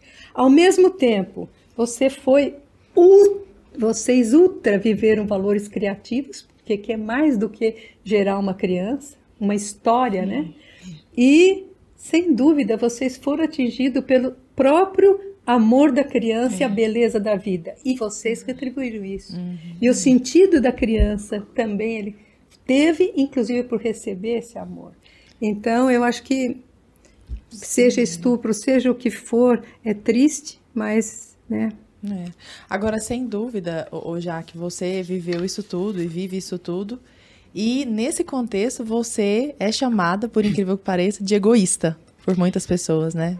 É, porque, por exemplo, eu postei um vídeo, né, que eu falo, né, que ela, ela não anda, não enxerga, e as pessoas é, falam, nossa, mas coitada, vai viver desse jeito. E aí tem algumas questões. Primeiro, é, ela, é como se assim, ela não, não, não tem nenhum funcionamento cerebral. Então, ela, ela não tem a consciência de que ela é ela e de que ela é assim. E aí, indo para um, né, um outro ponto de vista, que só para mim, só eu tenho mais certeza que ela é um anjinho, assim, né? Porque a senhora sabe, né? Sem o cérebro, você não, não faz as coisas, né? Mas ela tá viva e. Então, ela tem uma ela não está entubada ela... e não está numa UTI. Não, ela respira sozinha, né? Até para quem não conhece a nossa história, é, ela respira sozinha, ela nunca teve nenhuma parada, ela nunca foi reanimada, ela, o máximo que ela teve foi uma bactéria que ela pegou, mas é, se curou. Então, assim, nós não forçamos a vida dela, ela está viva porque Deus mantém ela viva, né? Não tem, isso não tem como contestar. E aí falam que ela sofre, ela não sofre, né? A Maria, assim, tudo que ela, igual você falou, os bebês se comunicam, eles se comunicam. O recém-nascido ele não fala, mas se ele tem uma dorzinha, ele vai chorar, ele vai mostrar que tá com cólica. A Maria é assim. Então, se o estômago não tá bom, ela vai vomitar. Se ela tá com cólica, ela vai mostrar, né? É, e aqui ele fala assim, ah, mas ela não consegue se manifestar. Não, ela se manifesta sim, né? Ela só não, não tem a interação, né? Ela não brinca, não, enfim. É, e aí, é esse ponto, que eu acho que as pessoas falam que eu, que eu fui egoísta porque sabem que eu podia ter interrompido na gestação. Então, muitas, é, muitas mensagens que eu recebi é, mas se o médico mandou, né? Assim, como se. Enfim, é, eu não consigo uhum. nem. É, quando a pessoa fala isso, eu, gente, desde quando o médico manda em algo, desde quando a ciência determina algo, né? É, a gente sabe que, assim, tudo bem, 99% dos bebês igual ela logo após o nascimento já parte, mas tem um 1% de chance, e ela é esse 1%, né? E se eu não tivesse, eh, imagina se eu tivesse interrompido a E ela está cumprindo uma missão e tanto junto com vocês, é. né? E, e é, é, o que eu falo, ela não sofre, a Maria não sofre, a Maria não tem consciência de que é assim. E tem um outro ponto que eu sempre falo, é, a Maria eu descobri na gestação e a lei me permitia, né, que eu interrompesse. Mas e se fosse após o nascimento? Né? E se fosse como acontece, né? É, existem casos de paralisia cerebral, por exemplo, que é, falta de oxigênio por algum motivo, por erro médico, por é, tem um caso que o anestesista demorou para chegar e o bebê ficou sem oxigênio e, e, ficou com paralisia cerebral. E o que que faz então com essa criança? Que até então ela não tinha, ela era uma criança sem deficiência, né? Não tinha nenhum problema de saúde e, e desenvolveu. Né? Então o que, que faz? Então mata essa criança de- depois que descobriu? Não pode depender da lei, né? A lei É. disse aqui pode matar, lá não Isso, pode. Ô, exatamente. Jaque, eu tenho uma curiosidade, que eu não sei se é a mesma curiosidade do, do público que está nos assistindo, mas como é que você via esse tema do aborto antes do nascimento da Maria? É, sempre foi algo negociável para mim. Eu sempre tive muito claro que, né, como você estava falando, qualquer ato sexual tem como consequência. Você pode sim gerar uma vida, então eu nunca, nunca fui a favor. Eu sempre tive uma certa fé que vinha da minha mãe. Então isso para mim é por isso que eu acho que nem um segundo passou pela minha cabeça em tirar a vida dela, assim, né? Mas é, eu sou muito contestada nisso, né? As pessoas falam, ah, mas é, por que você deixou ela, ela, ela vir desse jeito, coitada, ela tá sofrendo? E, e é, é isso que eu acabei de falar, desses argumentos que qualquer criança, depois de nascida, como existem casos, né? Com um ano a criança apresenta algo, para de falar, para de andar, e o que você vai fazer com essa criança? Vai matar ela, né? Então por que, que eu deveria ter matado ela? Porque estava na barriga e porque uma lei me amparava. Então é, é só isso que, que eu fico às vezes assim, né? Eu aprendi a lidar com a internet, é isso. Mas eu fico indignada das pessoas é, acharem que eu fui egoísta só porque foi criada uma lei. Né? Foi criada uma lei, mas eu não sou obrigada a seguir essa lei, né? E, e tem um outro loucura. ponto que, que é da, das mães, porque acontece, a mulher ela tem o diagnóstico e já é dado é, de uma forma assim, ó, sua gestação não, não foi para frente. Muitas mulheres que vêm me contar falam assim, não, o médico falou que, não, que minha gestação não tinha evoluído. É de uma forma como se já não houvesse mais vida, né? E aí entra aquilo que a senhora falou mais uma vez, que a senhora viu vida na, na, naquele bebê. E, e por- então a maioria dos médicos não vê, daí já fala para a mãe, ó, vou te encaminhar e tal. É, aí ela conta para a família, conta para o marido, para todo mundo, ah, não, então, então é isso, né? Tem que fazer isso, né? Se o médico Todo mandou. decide, é. E a mãe, que no fundo não quer, mas ela às vezes não encontra forças. Porque isso eu não tô falando da minha cabeça, eu tô falando baseado em, em relatos que elas me falam, né? Eu conheci muitas mães. Porque a anencefalia não é tão raro assim, né? Acontece mais do que a gente pensa, só não é falado. E elas é, acabam que. Algumas, as que interromperam e que vieram me contar, né? Elas falam que se arrependem muito. Muitas entraram em depressão, muitas falam, eu não consigo é, me perdoar. Quando elas veem a Maria Viva. Essa é a parte que ninguém conta, né? É. As abortistas, depois que aborta, é... É, quem que vai cuidar daquela, é daquela mulher mãe. que tá sozinha ali? Aí normalmente é quem? É, É. a igreja, são pessoas, né? São É. associações aí pró-vida que estão ali, né? Porque cuidando é, é um- desses... agora é o dano psicológico que ficou nessa mulher, né? Da, da culpa, do. Enfim, e, e muitas falam, nossa, foi um momento. eh, Eu não sabia o que fazer, eu fui. Todo mundo falando, falando, eu acabei indo. Aí, aí quando elas veem a Maria viva, elas falam, nossa, e se eu tivesse dado uma chance pro meu filho? Né? Então, isso é um ponto que a gente tem que falar assim, que não é simples, não é só, ah, vai lá e interrompe. Quem tá de fora, vai ser fácil, porque não vai ver um bebê grande que essa mulher gerou e depois vai ter que enterrar esse bebê, né? O avô, a avó, né? Que, que- aí que as pessoas falam, não, então para que passar por tudo isso? E tem um ponto também, é, muitas mulheres, também através de depoimentos de mães que eu conheci, elas são mal- é, tratadas assim com indiferença, principalmente as que seguem pelo SUS, quando elas decidem levar. Porque eles, eles acham um absurdo, né? Por que, que você está levando adiante? E aí, é, muitas ficam sendo induzidas entre, por exemplo, chega lá, né, 37, 38 semanas, ficam lá sendo induzidas sem sinal de trabalho de parto, muitas vezes. É, eu conheço uma que a gente se aproximou bem, ela mora em outro estado, mas é, conheço ela pela internet. E aí eu acompanhei toda a gestação dela, Maria já era viva, é, já era nascida. Ela ficou 10 dias sendo induzida, nada de sinal, nada de sinal, não faziam cesárea nela. Ah, e pior de tudo, a bebê já estava sem vida.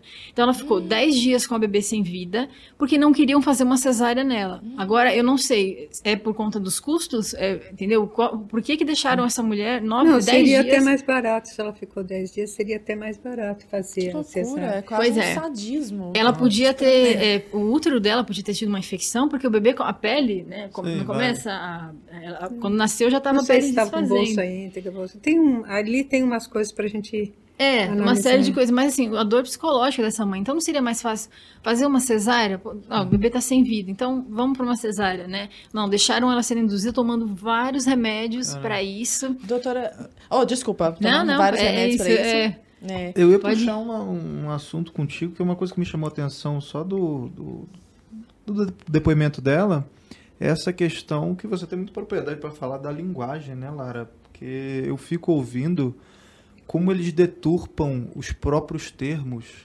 Então, chamam de Antecipação da gravidez. interrupção da, da gravidez. Não, antecipação do parto. É, tipo, sabe, são esses termos que você fica olhando para é uma forma bonitinha de envelopar. Exatamente. Né? Eu ia perguntar isso exatamente para você. Então tamo junto. Se tentaram, se tentaram é, maquiar o que estava acontecendo com outras palavras que não aborto ou mesmo um assassinato, que é, o É. real nome da coisa, né? Então, interrupção. Chamaram de quê para você? É sempre é, interromper, né? Não, dá pra interromper. Não, não você- era interromper a vida, né? É, era interromper é, a, a, gestação, A gestação. né? Então, você. E eu, como isso não passava pela minha cabeça, eu nem perguntava assim, ah, mas como que é? Então, porque não é realmente, nenhum segundo passou pela minha cabeça, mas não é com todas que acontece, porque ela tá sendo. Né, a mulher tá frágil, os médicos estão falando, né? Olha. Não deu certo, o bebê nasce morto, é, entre todos os termos horríveis, então é, a mulher acaba achando que realmente essa é a única saída, mas ela pode também levar adiante. E, ela- e se, ela, e se ela decide levar adiante, ela tem que ser acolhida, ela tem que ser respeitada. Não é porque ela decidiu levar adiante que ela vai chegar num médico e vai- ser tratada com, com descaso. Alguns médicos não me passavam é, vitaminas. Meu Como quem diz, Deus. ah, não, eu lembro que quando Como eu, essa que não Não vai dar nada. pôr no banho de luz, né? é, então, eu, quando eu achei aquela médica que eu disse que ela foi muito humana, foi só no, foi no quinto mês, acho que foi no quinto mês. E, e aí ela falou, ah, então você tá tomando as vitaminas? Eu falei, não, não tô tomando nenhuma. Porque todos os médicos que eu tinha passado, mesmo falando, olha, eu não, eu não segui com ninguém ainda pré-natal, né? Não- ninguém me passava, como se assim, não valesse a pena mesmo cuidar da minha gestação, sabe? Então, é, como eu falei, eu estava muito bem emocionalmente, eu não deixava é, isso me abalar. Eu, eu, eu tive uma. Eu percebi logo que isso acontecia, então eu falei assim: não, eu não vou deixar um, médico nem me dar muita esperança e nem tirar, ou, sabe, me desestruturar assim, porque isso acontece. Tanto que depois que ela nasceu, ela fazia uma, uma pineiazinha, assim, né? Algo dela. E aí, é, uma das médicas que chegou e e olhou ela e falou: É, isso aqui que ela tá fazendo, ela tá. Eu não lembro se ela falou morrendo, mas falou: ela tá partindo. E aí eu. Imagina, você tá ali super fragilizada, porque ela tinha acabado de nascer. Eu sabia que a qualquer momento ela poderia partir. Mas eu não preciso de ninguém me lembrando ou alguém achando que sabe. Até porque todos nós aqui, uma hora ou outra, É. tem esse fator também, né? Exato. Às vezes não é, não- ainda mais para o filho, acho que não. Eu vou Não fazer agrega. 80 anos esse ano, já estou em cuidados paliativos. Imagina. E, e é isso. E quando eu percebi que isso acontecia, que, que cada médico colocava um pouco da sua visão ali de mundo, na, na maneira que vai falar, é, eu passei a, a não dar tanto ouvidos, assim, sabe? Tanto que alguns médicos, é, quando ela nasceu, falou, não, dá pra gente fazer uma cirurgia, é, porque ela tem é, fenda palatina, né? Dá pra fazer uma, uma cirurgia, eu, imagina, que cirurgia, nem tô pensando nisso, sabe? Então, tinha, eu entendo que a- medicina vai me oferecer tudo que tem de possível, né? Mas tinha esses dois lados. Alguns que queriam me dar muita esperança, mas eu estava muito pé no chão, consciente da gravidade do caso dela. é, e ao mesmo tempo eu não precisava que ninguém me lembrasse que ela ia partir. né? Eu lembro quando essa médica saiu do quarto, eu comecei a chorar muito, porque a gente ficou nove dias com ela é, logo que ela nasceu. E foi muito tenso, né? Foram os nove dias mais difíceis da nossa vida, porque Nossa. eu não imaginava que eu ia sair com ela dali. Todas as mães que eu vi que levaram adiante a gestação falavam da dor de sair do hospital sem o bebê nos braços, né? E, e aí eu ficava imaginando isso, e aí veio essa médica, falou isso, e aí eu fiquei, nossa, chorei demais, porque eu tava muito fragilizada, né, com medo de perder a Maria. É, e aí eu acabei não contando, né, como que foi a, a alta dela, né, acho que essa parte eu não falei. Nós ficamos esses nove dias lá e ela no quarto com a gente o tempo inteiro. Não foi pra UTI, que é- também é um, é um milagre, assim, né? Ela não ter ido pra UTI. E aí os médicos começaram a falar em alta, né? Falou, olha, ela tá indo bem, então é melhor vocês irem pra casa, porque senão aqui ela pode pegar alguma bactéria, enfim. E aí ela precisava, né? Ela precisa da sonda, então esse era o nosso receio, assim, como que vai ser Aprender a lidar, né? é, aprender com a sonda. é, Mas eu tava muito tranquila, assim, eu sabia que se Deus estava permitindo ela ir para casa, se essa, se essa era a única forma de se alimentar através da sonda, Deus ia nos ajudar. E aí nós fomos para casa do meu sogro, que era do lado do hospital, e uma enfermeira ficou indo nos ajudar, né? Então ela ajudava a gente com o curativo da cabecinha e a sondinha. E aí nós decidimos, a Maria tinha 20 dias de vida, se mostrando muito bem, indo contra tudo, né? Porque, eh, pra vocês terem noção, a gente sabia até qual cemitério a gente iria enterrá-la, porque, né, todos os casos... É, todos os casos aconteciam isso, e falei, não, não vai ser diferente comigo, jamais imaginei que ela ia viver tanto, né? Mas ela foi né, todos os dias indo bem, indo bem, e aí eu comecei a sentir, eu, Pedro, as pessoas, não, vamos olhar a Maria com vida, vamos parar de ficar esperando, porque qualquer coisinha dela já Palpitava. é, achava que tá chegando a hora, sabe? E aí nós decidimos vir para nossa casa em São Paulo. E aqui a gente não tem família, só tenho é, a família, né, tem a minha cunhada, né? Mas pouca gente. Minha mãe não é daqui, nós- o- os pais deles não são daqui, enfim. Mas é aqui que a gente mora, então falei, vamos, vamos com a Maria, né? Deu medo de viajar com ela, tudo, mas viemos, Piracicaba é perto daqui. E aí em casa, é, o Pedro falou, não, então vamos ter um contato pelo menos de uma enfermeira se precisar, né? Olha, Deus é tão perfeito que não precisou. Quando chegou em casa, a gente já tinha aprendido tudo. Então, desde então, é só eu e ele que faz a, a sondinha, né? A gente sabe, né? A mediçãozinha que vai até o estômago.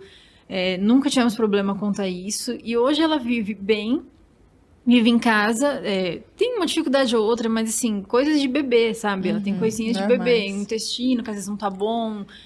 Coisinhas assim. É, e Mesmo a consciência, que eles falam tanto para você que não tem, você não, não precisa ter certeza que não tem. Ou, eh, teve um, um caso em- da França, adulto, rapaz, que para trabalhar, e normal tal, eh, fizeram exames. Ele tinha camadinha de milímetro cerebral, o resto água. E estava vivendo adulto e tal. Dizer, então, eu acho que nós temos que admitir que a vida é um mistério, é, que ela traz um mistério. E, e relacionamento, amor é um mistério, tudo é um mistério, né? Então, agora uma coisa que você falou, você falou bastante o apoio que você teve de fé. Né? Você também citou mais ou menos, não quando você ficou grávido, né, de gêmeos, mas é, aliás, tem que ficar cada vez mais claro que é o casal que fica grávido, né? Depois que já tem filho, a família fica grávida. É, eu, ins- a gente tem que insistir que isso não é uma questão só de fé. Como a, a desvalorização da pessoa, é, quando a porta é o aborto. Se você diz a vida não é mais intocável, você abriu ah, de uma vez, vamos só chamar de, de queda da ladeira, e eu até trouxe uma coisa que eu acho importante ler para vocês. Este Maurício Mori é completamente a favor do aborto e ele acha que é por causa do novo papel da mulher. Mas ele faz os argumentos dele e quando ele acaba, ele diz assim: o princípio da sacralidade da vida não é secundário nem marginal mas, ao contrário, estabelece um determinado tipo de moralidade.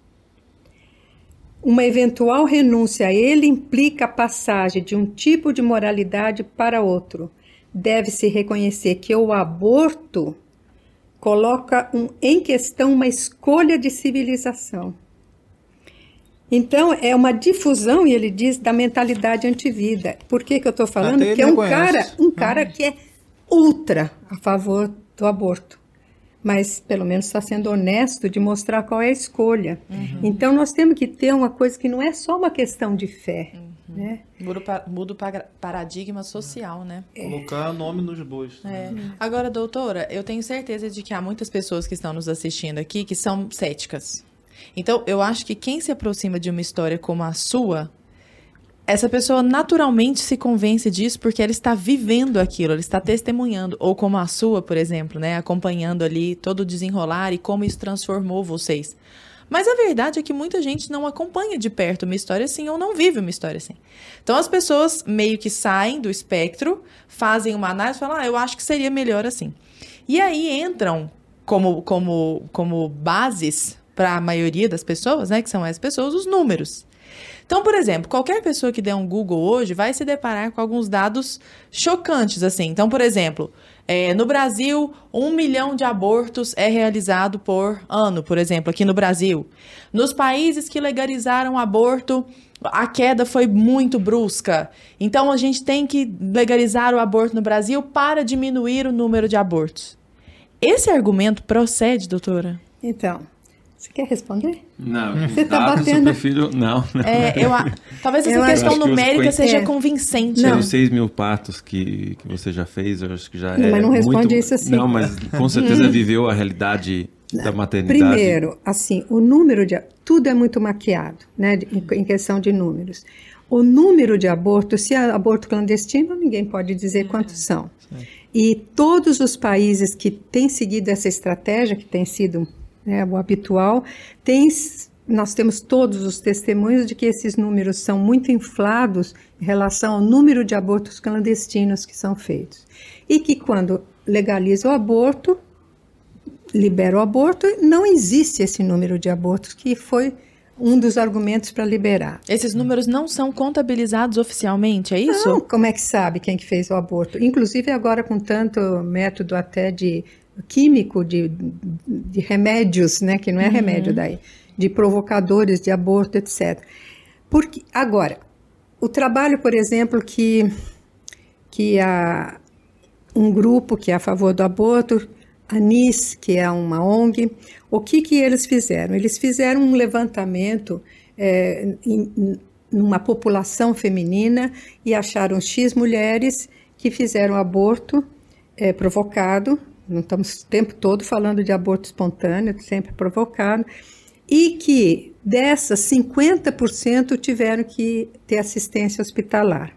Se você calcula isto, é, em torno de 250 mil pessoas têm. O nosso sistema de, de registro é muito bom. Isso está reconhecido até fora do Brasil, universalmente, uhum. É, mundialmente, que o nosso sistema agora, desde 96, é muito bom de registro de saúde. Então, se você tem uma média de 250 mil atendimentos no Brasil é, relativos à curetagem, mais ou menos um terço é por aborto provocado. E a, a pesquisa deles mostrou assim, de cada duas que, que fazem, fizeram o aborto, uma precisou de hospital. Então, se você pega 250 mil, um terço dá quanto? Isso, por aí. E se você diz é o dobro disso, você tem cento e poucos mil, você tem, enfim. Então, o número de abortos provocados que, que precisam de assistência, porque um dos argumentos para a saúde pública é assim que é muito caro. É muito caro o atendimento à mulher que faz aborto clandestino. Não, se liberar o aborto é muito, vai ser muito maior. Tanto é que na União Soviética, que foi a primeira que liberou o aborto, é, em 1920, em 36 foi proibido. Stalin, que não tinha nenhuma preocupação com, com vida, ele suspendeu pelo motivo de ser muito caro. E ele queria mão de obra da mulher trabalhando. Né? Stalin né? chegou a ser um herói para a vida. É, mas em 50 voltou. no começo, né? depois ele voltou. É, ele liberou, depois voltou. Por, pelo em preço, né? Essa é red pill aí do, do Congresso. Até Stalin é. teve seu momento para a vida. Mas esse sim foi por interesse econômico.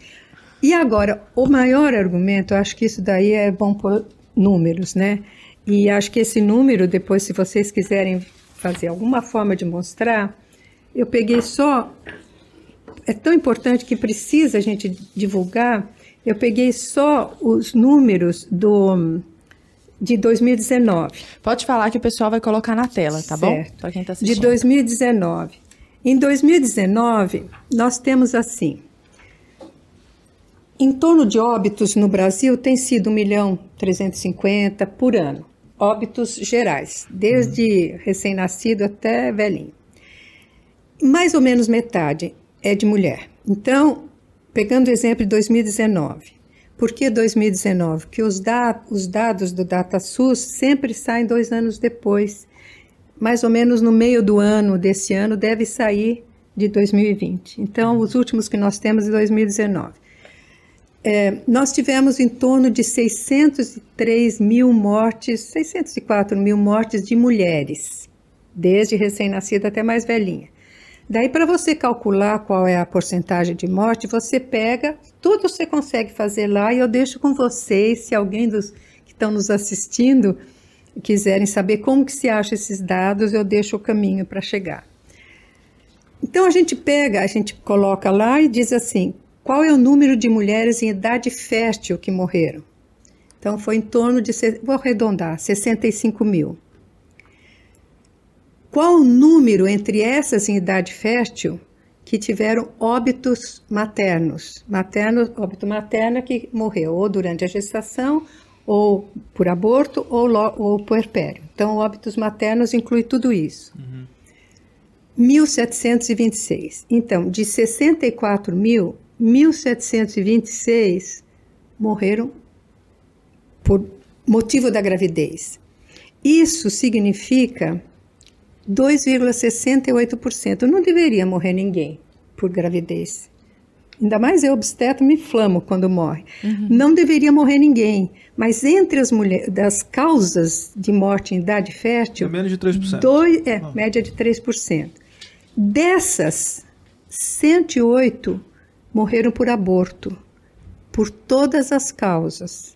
Então, aqui a maior causa em geral é gestação ectópica e outras coisas. Né? É, degeneração, mola, uma série de coisas lá que. Aborto espontâneo tá. também, né?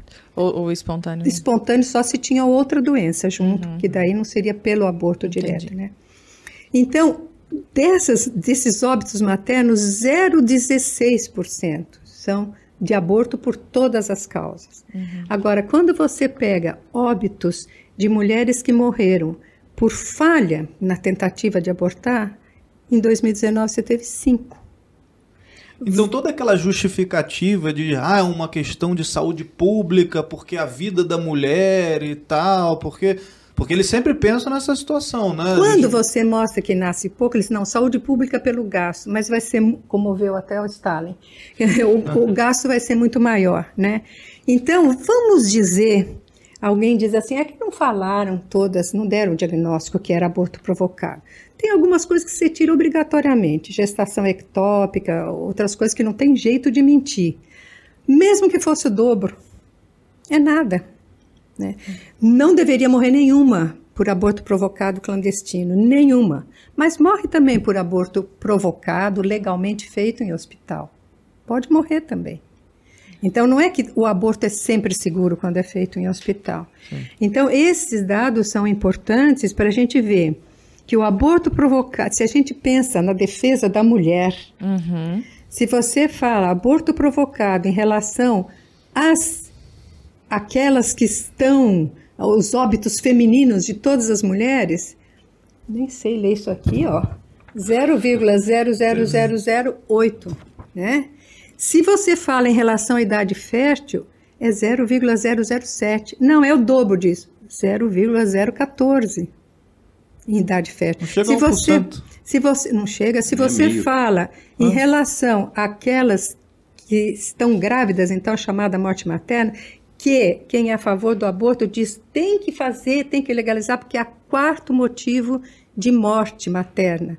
É o quarto, mas em qual porcentagem? Não chega a 1% também. A maioria morre de eclâmpsia, hipertensão, não sei o que, né, todos os outros. Então, eu acho que isso daí é uma coisa importantíssima que tem que ser divulgado. Ao contrário, em alguns lugares, quando você libera o aborto, aumenta o número de mortes maternas. Porque o aborto é uma violência, gente. Por falar nisso, é, nós não falamos ainda se o aborto traz outras consequências para a mulher, fora a parte psicológica que você falou. Quando você estava falando, eu lembrei de uma, uma gestante que até foi filmado e depois foi divulgado pelo Brasil Sem Aborto, que ela foi fazer o aborto porque na hora que ela foi, igualzinho você falou, ela foi consultada, disseram, corre, não, é anestésico, já autorizaram na hora, ela já foi. Na hora que nasceu, ela ouviu a, a médica falando, é, tá vivo, tá vivo, tá vivo. E ela disse assim, que ouvia as outras dando a luz e as crianças chorando.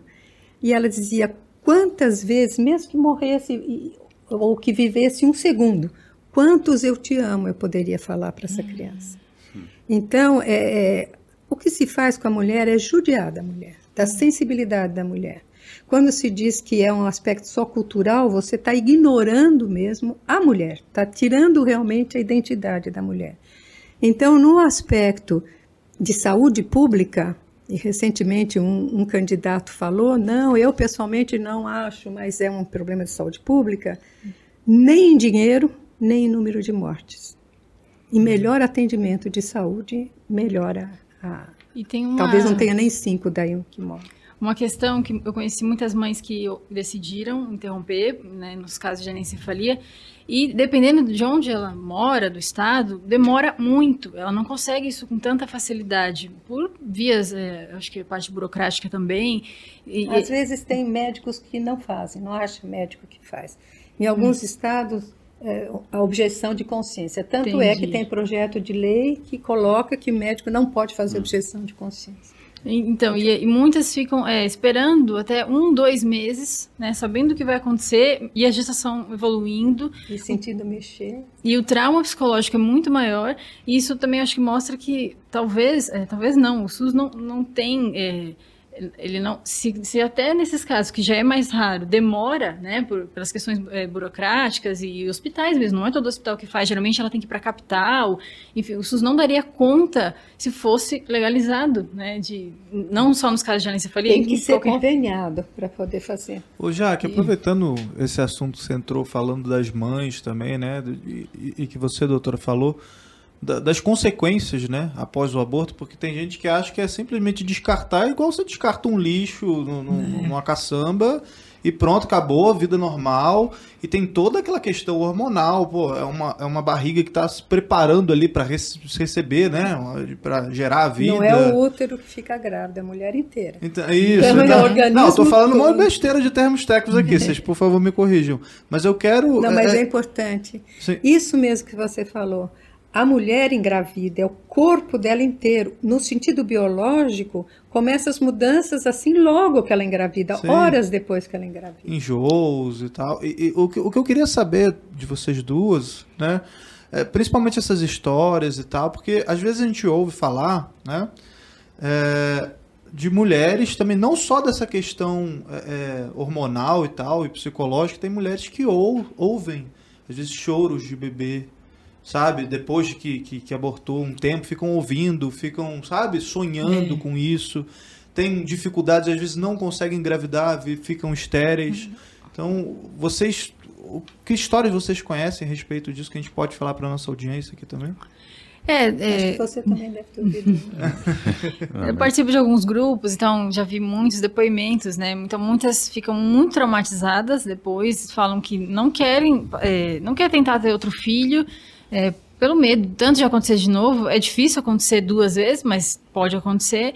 É, e muitas falam de, desses traumas, assim, é, não, não, me lembro exatamente de alguém ficar ouvindo assim o choro, mas de ficar pensando a vida ter porque deixa é, é, um pedaço da mãe, né, ali. De ver uma que... criança na rua e pensar, pô, meu filho podia estar com essa idade, teria essa idade. Também, é, e principalmente quando vê é, algum outro bebê que está se superando, que está indo contra, né. Eu, eu, recebi esses dias uma assim, ah, que bom que você continuou, a minha eu interrompi, a médica falou que não, que não tinha jeito.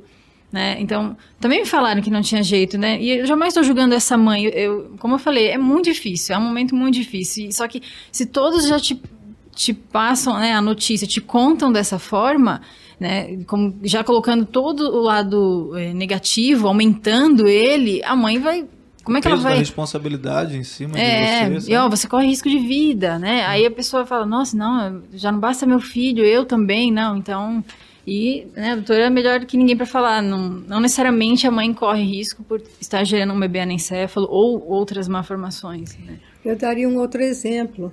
No Japão, existe um cemitério para nenês abortados.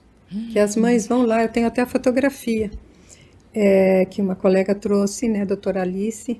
Ela foi lá num congresso e ela disse: o que, que é aquilo? É, é um cemitério para nenês abortados, que as mães sentem necessidade de ir lá e ficam, sei lá, pedindo Nossa. perdão e, e, vivendo aquilo. Né? É. Agora, no sentido psicológico, tem muito a ver com síndrome pós-traumática, que daí dá essas sensações de viver de novo. Isso encontra, tem um movimento, né, Raquel, você deve, você deve ter visto lá com os pessoal falando, que é de, de apoio para a pessoa até se reconciliar com o nenê, pedir perdão até para aquele nenê que foi abortado, né?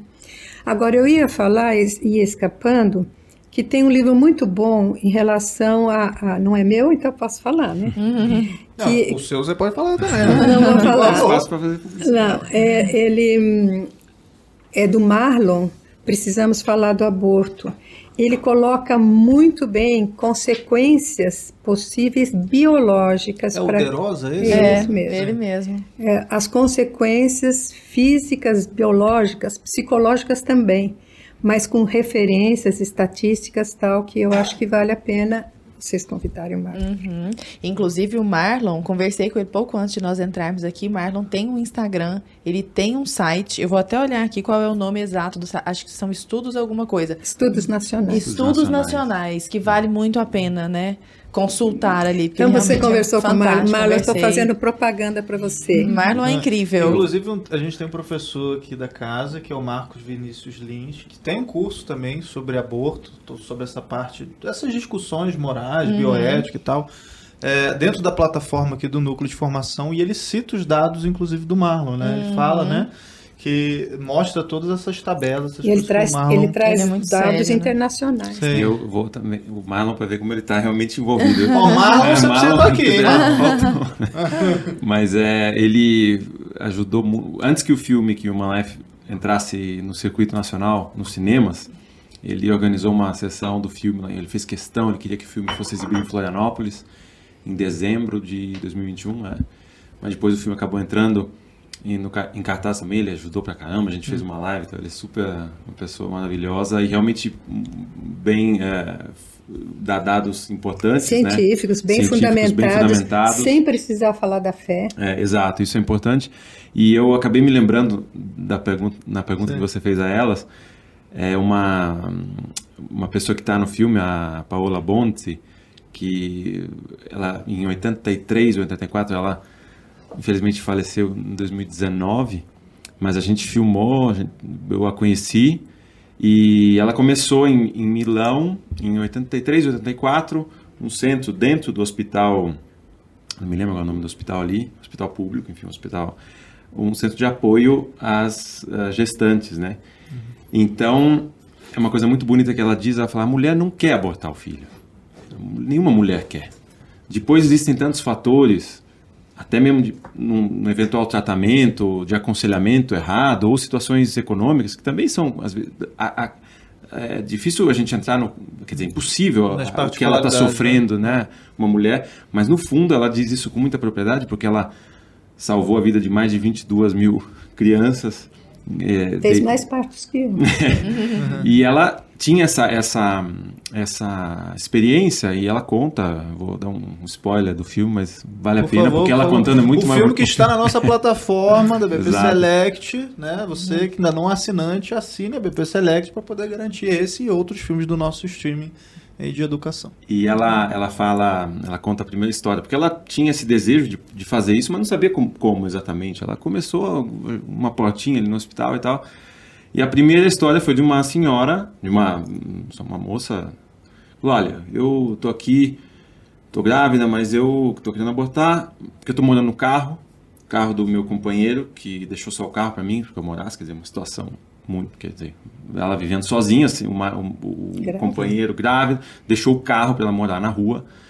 E eu vou abortar, se vocês me arrumarem uma casa.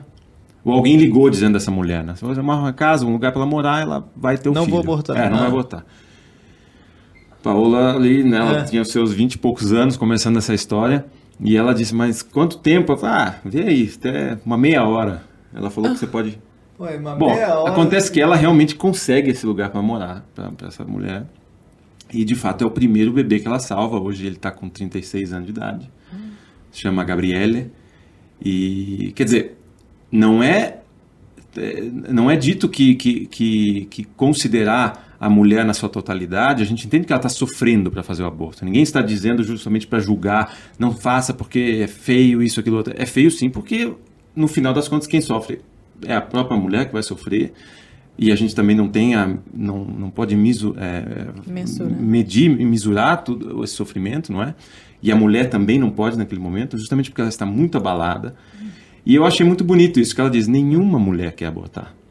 É, existe uma narrativa que tenta se construir para dizer que o E que a aborto. mulher assume, que às a mulher vezes, assume, é. artificialmente, né? Exato, ela assume e depois é como você tinha dito, Arthur, que, que depois tem um movimento pra falar pra abortar. Depois desaparece, Depois, né? é. Na hora que ela tá sofrendo, na hora que tem É a só dor. até a página 2. Aí depois, Depois, ó, tchau e sumiu, benção. tchau e benção, exato. Ah.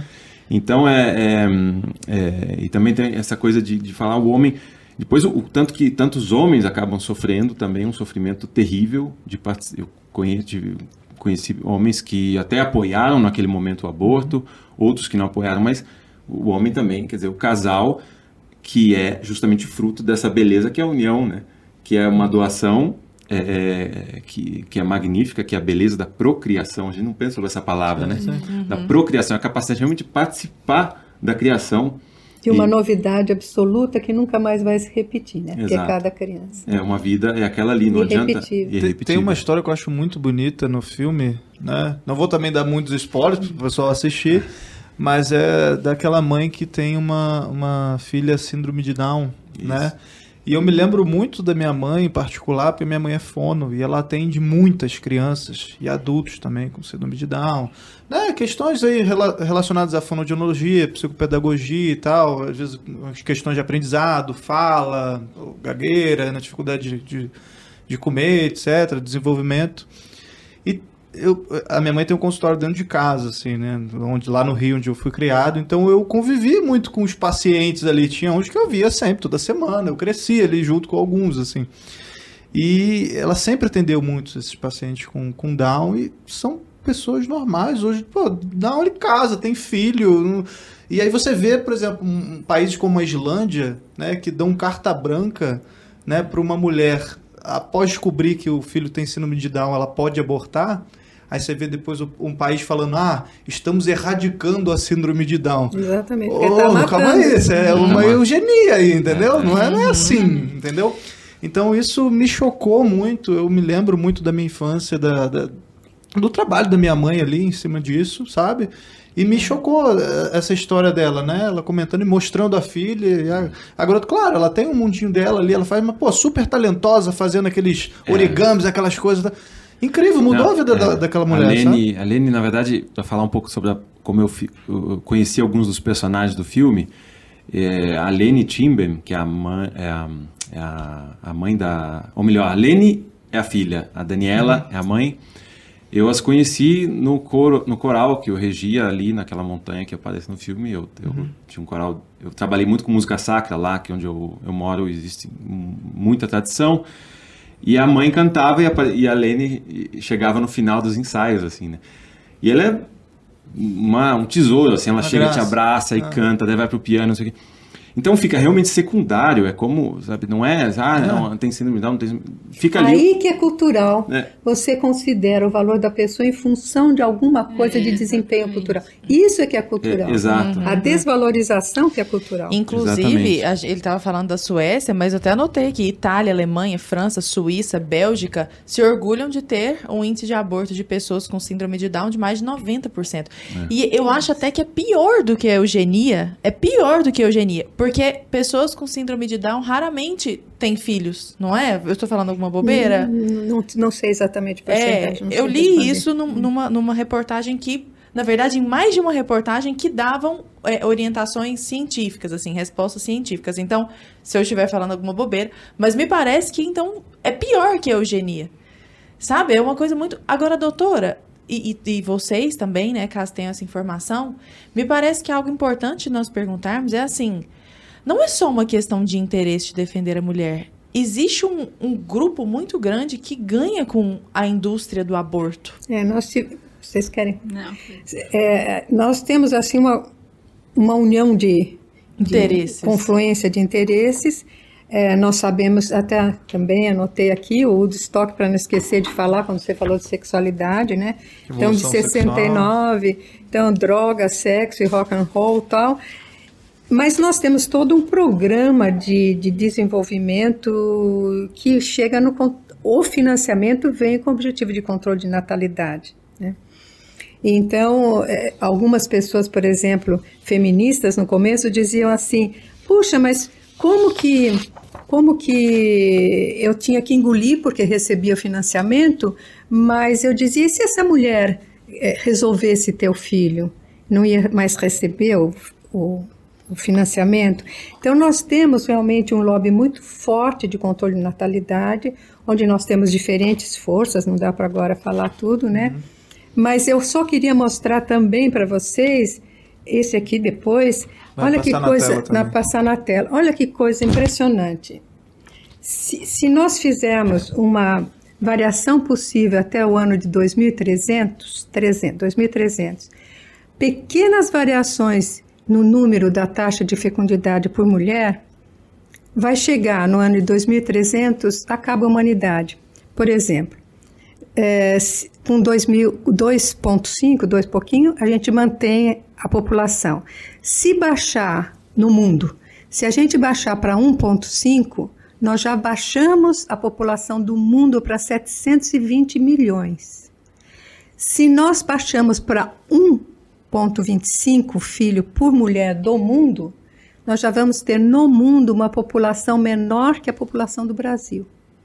E no mundo. E se nós formos para um filho por mulher no mundo todo, nós vamos ter menor que o do estado de São Paulo no mundo. E é, o, é o caminho que a gente vem, vem fazendo, observando, porque as famílias estão cada vez menores. Exatamente. Tem, tem famílias que não, não têm filhos, a gente não tem primos, não tem tios. Inclusive, a gente trouxe né, a Andréia, a, a, Toledo e a, a, a Cifusaro para falar daquele, daquele da programa família. lá do Resgate da Grande Família. Foi muito interessante. Ela é mãe de 11 filhos.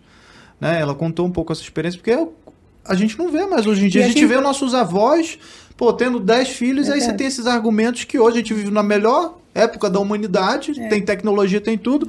E a gente fica, ai, mas é muito difícil criar um filho sozinho. Ué, como é que tua avó criava 10 crianças, entendeu? E a gente vê o paradoxo que aparece do controle de natalidade e que você vê daí os países desesperados porque não está nascendo mais gente. E o uhum. problema econômico, a China e tal. Bom, na, é, bom eu, tô falando, eu estou aqui por causa do filme, falo do filme também, né? Por favor. Mas não é spoiler não, porque no filme está muito mais bonito, está tudo com fotografia. Vale a pena, e não música. é spoiler, e música. E música, tá música de tá Guto. Então, é, eu, o, um das, dos entrevistados é o, Ettore Gotti Tedeschi, que é um, é, um economista é, que já assim, trabalha para falar do sacro e do profano, por assim dizer. Ele trabalhou, trabalha ainda no mercado financeiro, mas foi por três anos presidente do Banco Vaticano.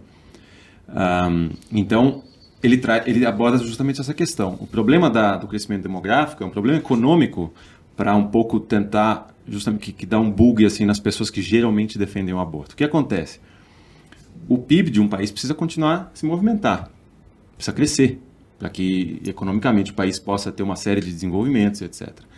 A população ficando estável, porque a gente tem que lembrar disso, de fato, dois filhos por casal, a gente está deixando a população estável. Um risco, né? Um risco Porque grande. se vier um Covid, Basta, exato, de decrescer. Quer dizer, então, a gente está justamente decrescendo. O Brasil, acho que hoje está com 1,8. O Brasil já está abaixo da já reposição. Já está abaixo do 2, da reposição. Quer dizer, se não existe um crescimento demográfico, o PIB continua, tem que continuar a se movimentar e crescer. E, e, nem crescer, pelo menos se movimentar. Como é que vai acontecer isso? Através do consumismo.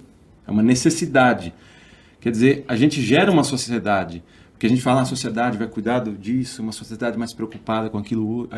O meio ambiente. É uma mentira, uma falácia de números. Exatamente. O argumento também, né, o maltusiano aí da, da superpopulação, que, que, não teremos como alimentar o mundo, é, ou que não teremos é, que, ou que vai estragar, pessoas... exato. É, tanto que Já isso é uma falácia que ah. de, de fato você vai ter que consumir mais, vai ter que criar uma por quê? Porque o filho ou, ou, depois quando se torna adulto. Cachorrinho. Ele, o cachorrinho. Uhum. Então vai ter que gerar um consumo, uma produção desenfreada de coisas, as coisas mais ah, estúpidas do mundo, às vezes até produtos que a gente é. até ontem nos preocupava, agora a gente talvez tenha que estar tá ali consumindo, né? Então quer dizer, tem um, um boom Momento aí. de produtividade porque o cara, pô, virou pai, eu virei pai eu fico, pô, agora eu preciso ter uma vida que depende só de mim agora, Exato. Entendeu? Enquanto que as famílias, as grandes famílias, que as grandes famílias, ou o primeiro filho já gera um valor no pai e na mãe, e mesmo numa família desestruturada, alguém vai ter que se ocupar daquele, daquele, daquela criança, entendeu? Então gera justamente um senso de responsabilidade de dever, que tem um reflexo na sociedade que não, que não tem uma ligação imediata com uma, uma questão financeira e econômica, mas justamente eu vou procurar, eu vou começar a economizar mais, porque eu tenho que fazer um planejamento familiar, eu vou começar a me preocupar até com a minha própria saúde, porque eu tenho tantos anos, mas eu quero ver meu filho crescer. Uhum. Enfim, tem uma série de, de, de elementos que, obviamente, colaboram para a economia, porque só, né, eu quero me, eu vou, vou fazer exercício, sei lá, vou comprar alguma coisa, comida que faça bem, enfim, tem sempre a economia no meio, mas de uma maneira mais saudável, não necessariamente. Então tem um valor moral aqui também. E depois as grandes famílias, ou, a, ou mesmo com a pequena família, a preocupação com o filho, com os filhos, que não seja só a, a material, ah, eu vou cuidar da educação dos meus filhos. Então, um filho educado, que tem um monte, a gente pode falar de várias questões, mas assim, educar-se também é entender que ele vai chegar a uma certa idade e vai ter que ser independente.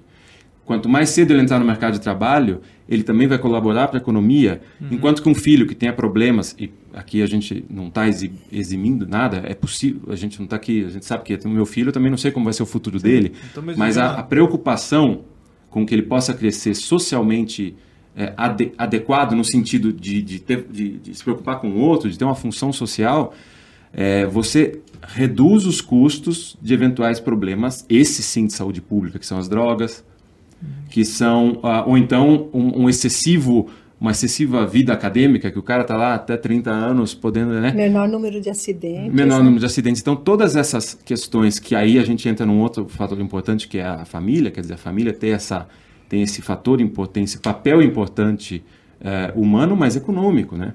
Então, quando a gente apoia o aborto, na verdade, a gente não só está matando a criança, ou às vezes matando a própria mãe, matando a, a alma de uma família, mas se é para ficar na questão ah, mais Até econômico. econômica, a gente está criando um problema enorme para a economia. Né? Então, esse é um aspecto importante de a gente falar para quem justamente fala, ah, mas é uma questão religiosa. Esse Não é. papo aqui, Lara, a gente já viu que dá, tem muito assunto. Eu tenho Vamos manga. pergunta para fazer, mas Eu a gente já também. vai, Vai se encaminhando terminar, né? para o nosso final. Eu queria perguntar, né, não sei se você tem alguma última pergunta, mas eu queria perguntar se vocês é, acharam que falaram tudo aqui, ou se tem alguma coisa que seria imprescindível, importante, que todo mundo saiba, que seria, sei lá, interessante comentar, que às vezes não foi comentado. Primeiro um último, e um último recado também, final, de vocês. Como a gente acha vocês nas redes sociais? Ah, Importante. Tá, isso eu falo no final. É, eu acho que com a minha experiência, assim, compartilhando a história da Maria, é, eu vejo que algo que eu, eu sinto a necessidade de falar e quero falar mais é que toda a vida é, ela importa e assim se uma, uma criança se um adulto tem uma deficiência ele tem o mesmo valor né? Então a Maria não tem menos valor por ela ter uma deficiência. E a vida dela não é triste por isso. Claro que o caso dela é muito muito mais grave do que os outros. Ainda assim ela não é uma criança que sente dor. É, e a gente tem que respeitar né? Eu posso amanhã ter alguma doença e ficar numa cama, né? Qualquer um de nós, nós estamos sujeitos a isso. Então, partindo desse princípio, a gente tem que entender que então crianças podem também vir ao mundo dessa forma e elas não têm menos valor por isso. Elas, não são um erro, uma falha, né? Tem gente fala, ah, mas Deus mandou assim. Eu não estou nem entrando ne- nessa questão. O fato é que pessoas e crianças com deficiência existem e merecem ser respeitadas, né? E não é um egoísmo da mãe, né? A mãe deixou viver, então ela é egoísta. Não, porque essa criança eu descobri na gestação, mas tem outras mães que descobrem depois do parto, né? Então, isso é, um- é um- uma das coisas que, por receber comentários negativos nesse sentido, eu sinto a necessidade de falar, sabe? Que não deixa de ser também um preconceito contra é, pessoas com deficiências, né? Porque assim, a minha filha não vai entender se alguém ofendê-la, mas tem pessoas com deficiência, outros tipos de deficiência que entendem, né? Que elas de repente não andam, ou, enfim. Mas se você vai, vai falar algo de ruim para elas, vai, vai machucá-las, né? Então elas merecem respeito, assim como a minha filha. Né? Acho que é isso que. Excelente. E como é que a gente acha você na Ah, no Instagram, é, tá, Jaque Sandes. É com Jaque é C-Q-U-E. Vai aparecer Ja- na tela aí. Jaque Sandes. é. Bom, eu agradeço mais uma vez imensamente. Tem uma coisa que eu quero falar que aqui só a gente pode sentir o cheiro do cafezinho. porque o café Café é bom, né? O café é bom. Então Faz tem- parte do charme do um- podcast. Tem um cheirinho do café que é uma delícia. E, assim, minha vida mudou bastante quando eu entendi a importância de defender a vida em qualquer circunstância. Esse é o subtítulo do filme, Toda Vida Vale a Pena. A vida sempre vale a pena. E, de fato, porque eu comecei a ficar circundado de gente, de pessoas maravilhosas, assim, realmente. Defender a vida É, eu acho que a gente nasce com isso. Né? Ninguém, a gente realmente de pequeno a gente está defendendo a nossa própria existência. E assim, eu posso dar meu testemunho aqui de que eu como artista, confesso que por muito tempo fiquei meio confuso assim, porque a arte hoje em dia é visto muito como uma coisa mais hedonista. Você tem a sua maneira de se manifestar, eu tenho as minhas ideias, né? é, eu tenho as minhas ideias e quero botar isso para o mundo. E o filme ele me colocou realmente no contato com a, a vocação do artista que é para contemplar e para tentar através da beleza refletir a verdade. E isso mudou completamente a minha vida. Então esse é um testemunho que eu dou nesse sentido de que é, buscar verdades, ainda que, e acho que na maior parte das vezes te traz sofrimento também, porque esse aspecto a gente não falou, sofrimento... Desinstala. Né? É, ele, ele faz parte da nossa existência, mas o Viktor Frankl, é, enfim, dissertou e, e, desenvolveu isso de maneira genial. Um, mas eu acho que o benefício da nossa existência é realmente se deparar com o sofrimento para entendendo isso como um, um passo para viver a plenitude da vida. Então é isso aí. Obrigado pelo convite. E como é que a gente acha, Guto? Como é que me acha? Bom, um, no, no Instagram tá, tem o Human Life Movie. Uhum. Então, e também tem o Guto Brignoli, arroba Guto Brignoli. É, apareceu os dois aí Exato. na tela. E, bom, YouTube tem alguma coisa? Também temos o um canal no YouTube do filme e o site tá super é old school, mas o site funciona e vale a pena. Ainda, ainda existe site? Ainda existe humanlifemovie.com. Como é que é? www.humanlifemovie.com. Legal. É, então pode entrar lá também. E aqui no Brasil Paralelo, através do filme agora. Na BP Select. Então, ó, pessoal, não perca tempo. Assim, na BP Select vai ter o Human Life lá na plataforma. O pessoal já, tá, já pode assistir. E doutora? Eu acho que sim, que eu falo pouco, porque dando um recado mais para os nossos jovens e para todos os pais, né? Que nós estamos lutando, nos enganando que a luta nossa é pela liberdade, esquecendo da responsabilidade. E acho que a gente tem que se perguntar qual civilização a gente quer, qual cultura a gente quer. E vamos em frente, procurando bem a verdade. E você tem Instagram? Não, não eu, vocês procuram. Não tenho nem Face por enquanto, estou resistindo. É. Mas e suas, suas produções, doutora? As pessoas conseguem encontrar em algum lugar? É. A senhora já escreveu? A senhora já... já, já escrevi, mas os livros estão esgotados, então depois vamos a gente conversa. Isso aí. Oh, vamos, vamos editar. Oh, as editoras aí fiquem de olho. Fiquem de olho. Queridos, muito obrigada. Foi assim, uma, uma convergência né, vindo do filme, vindo da experiência de uma vida né? inteira, vindo de uma experiência prática, né? Foi uma convergência assim incrível. Eu estou particularmente tocada. Muito obrigada pela presença de vocês. Foi excelente, obrigado. Nós que dizemos, né? Vamos falar junto. Nós que dizemos. Bonitinho demais.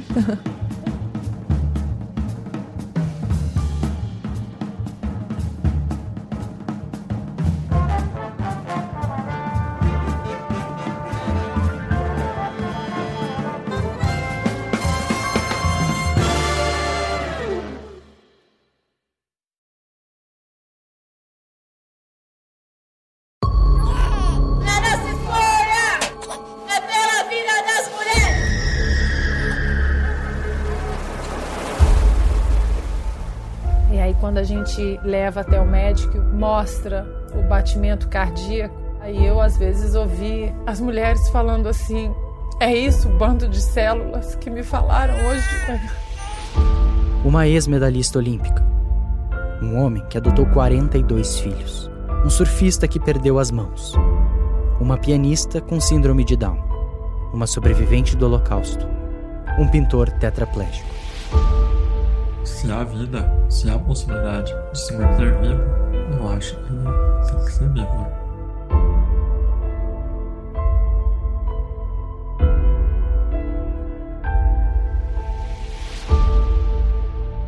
A vida está batendo na porta da minha casa e é ela que eu vou celebrar.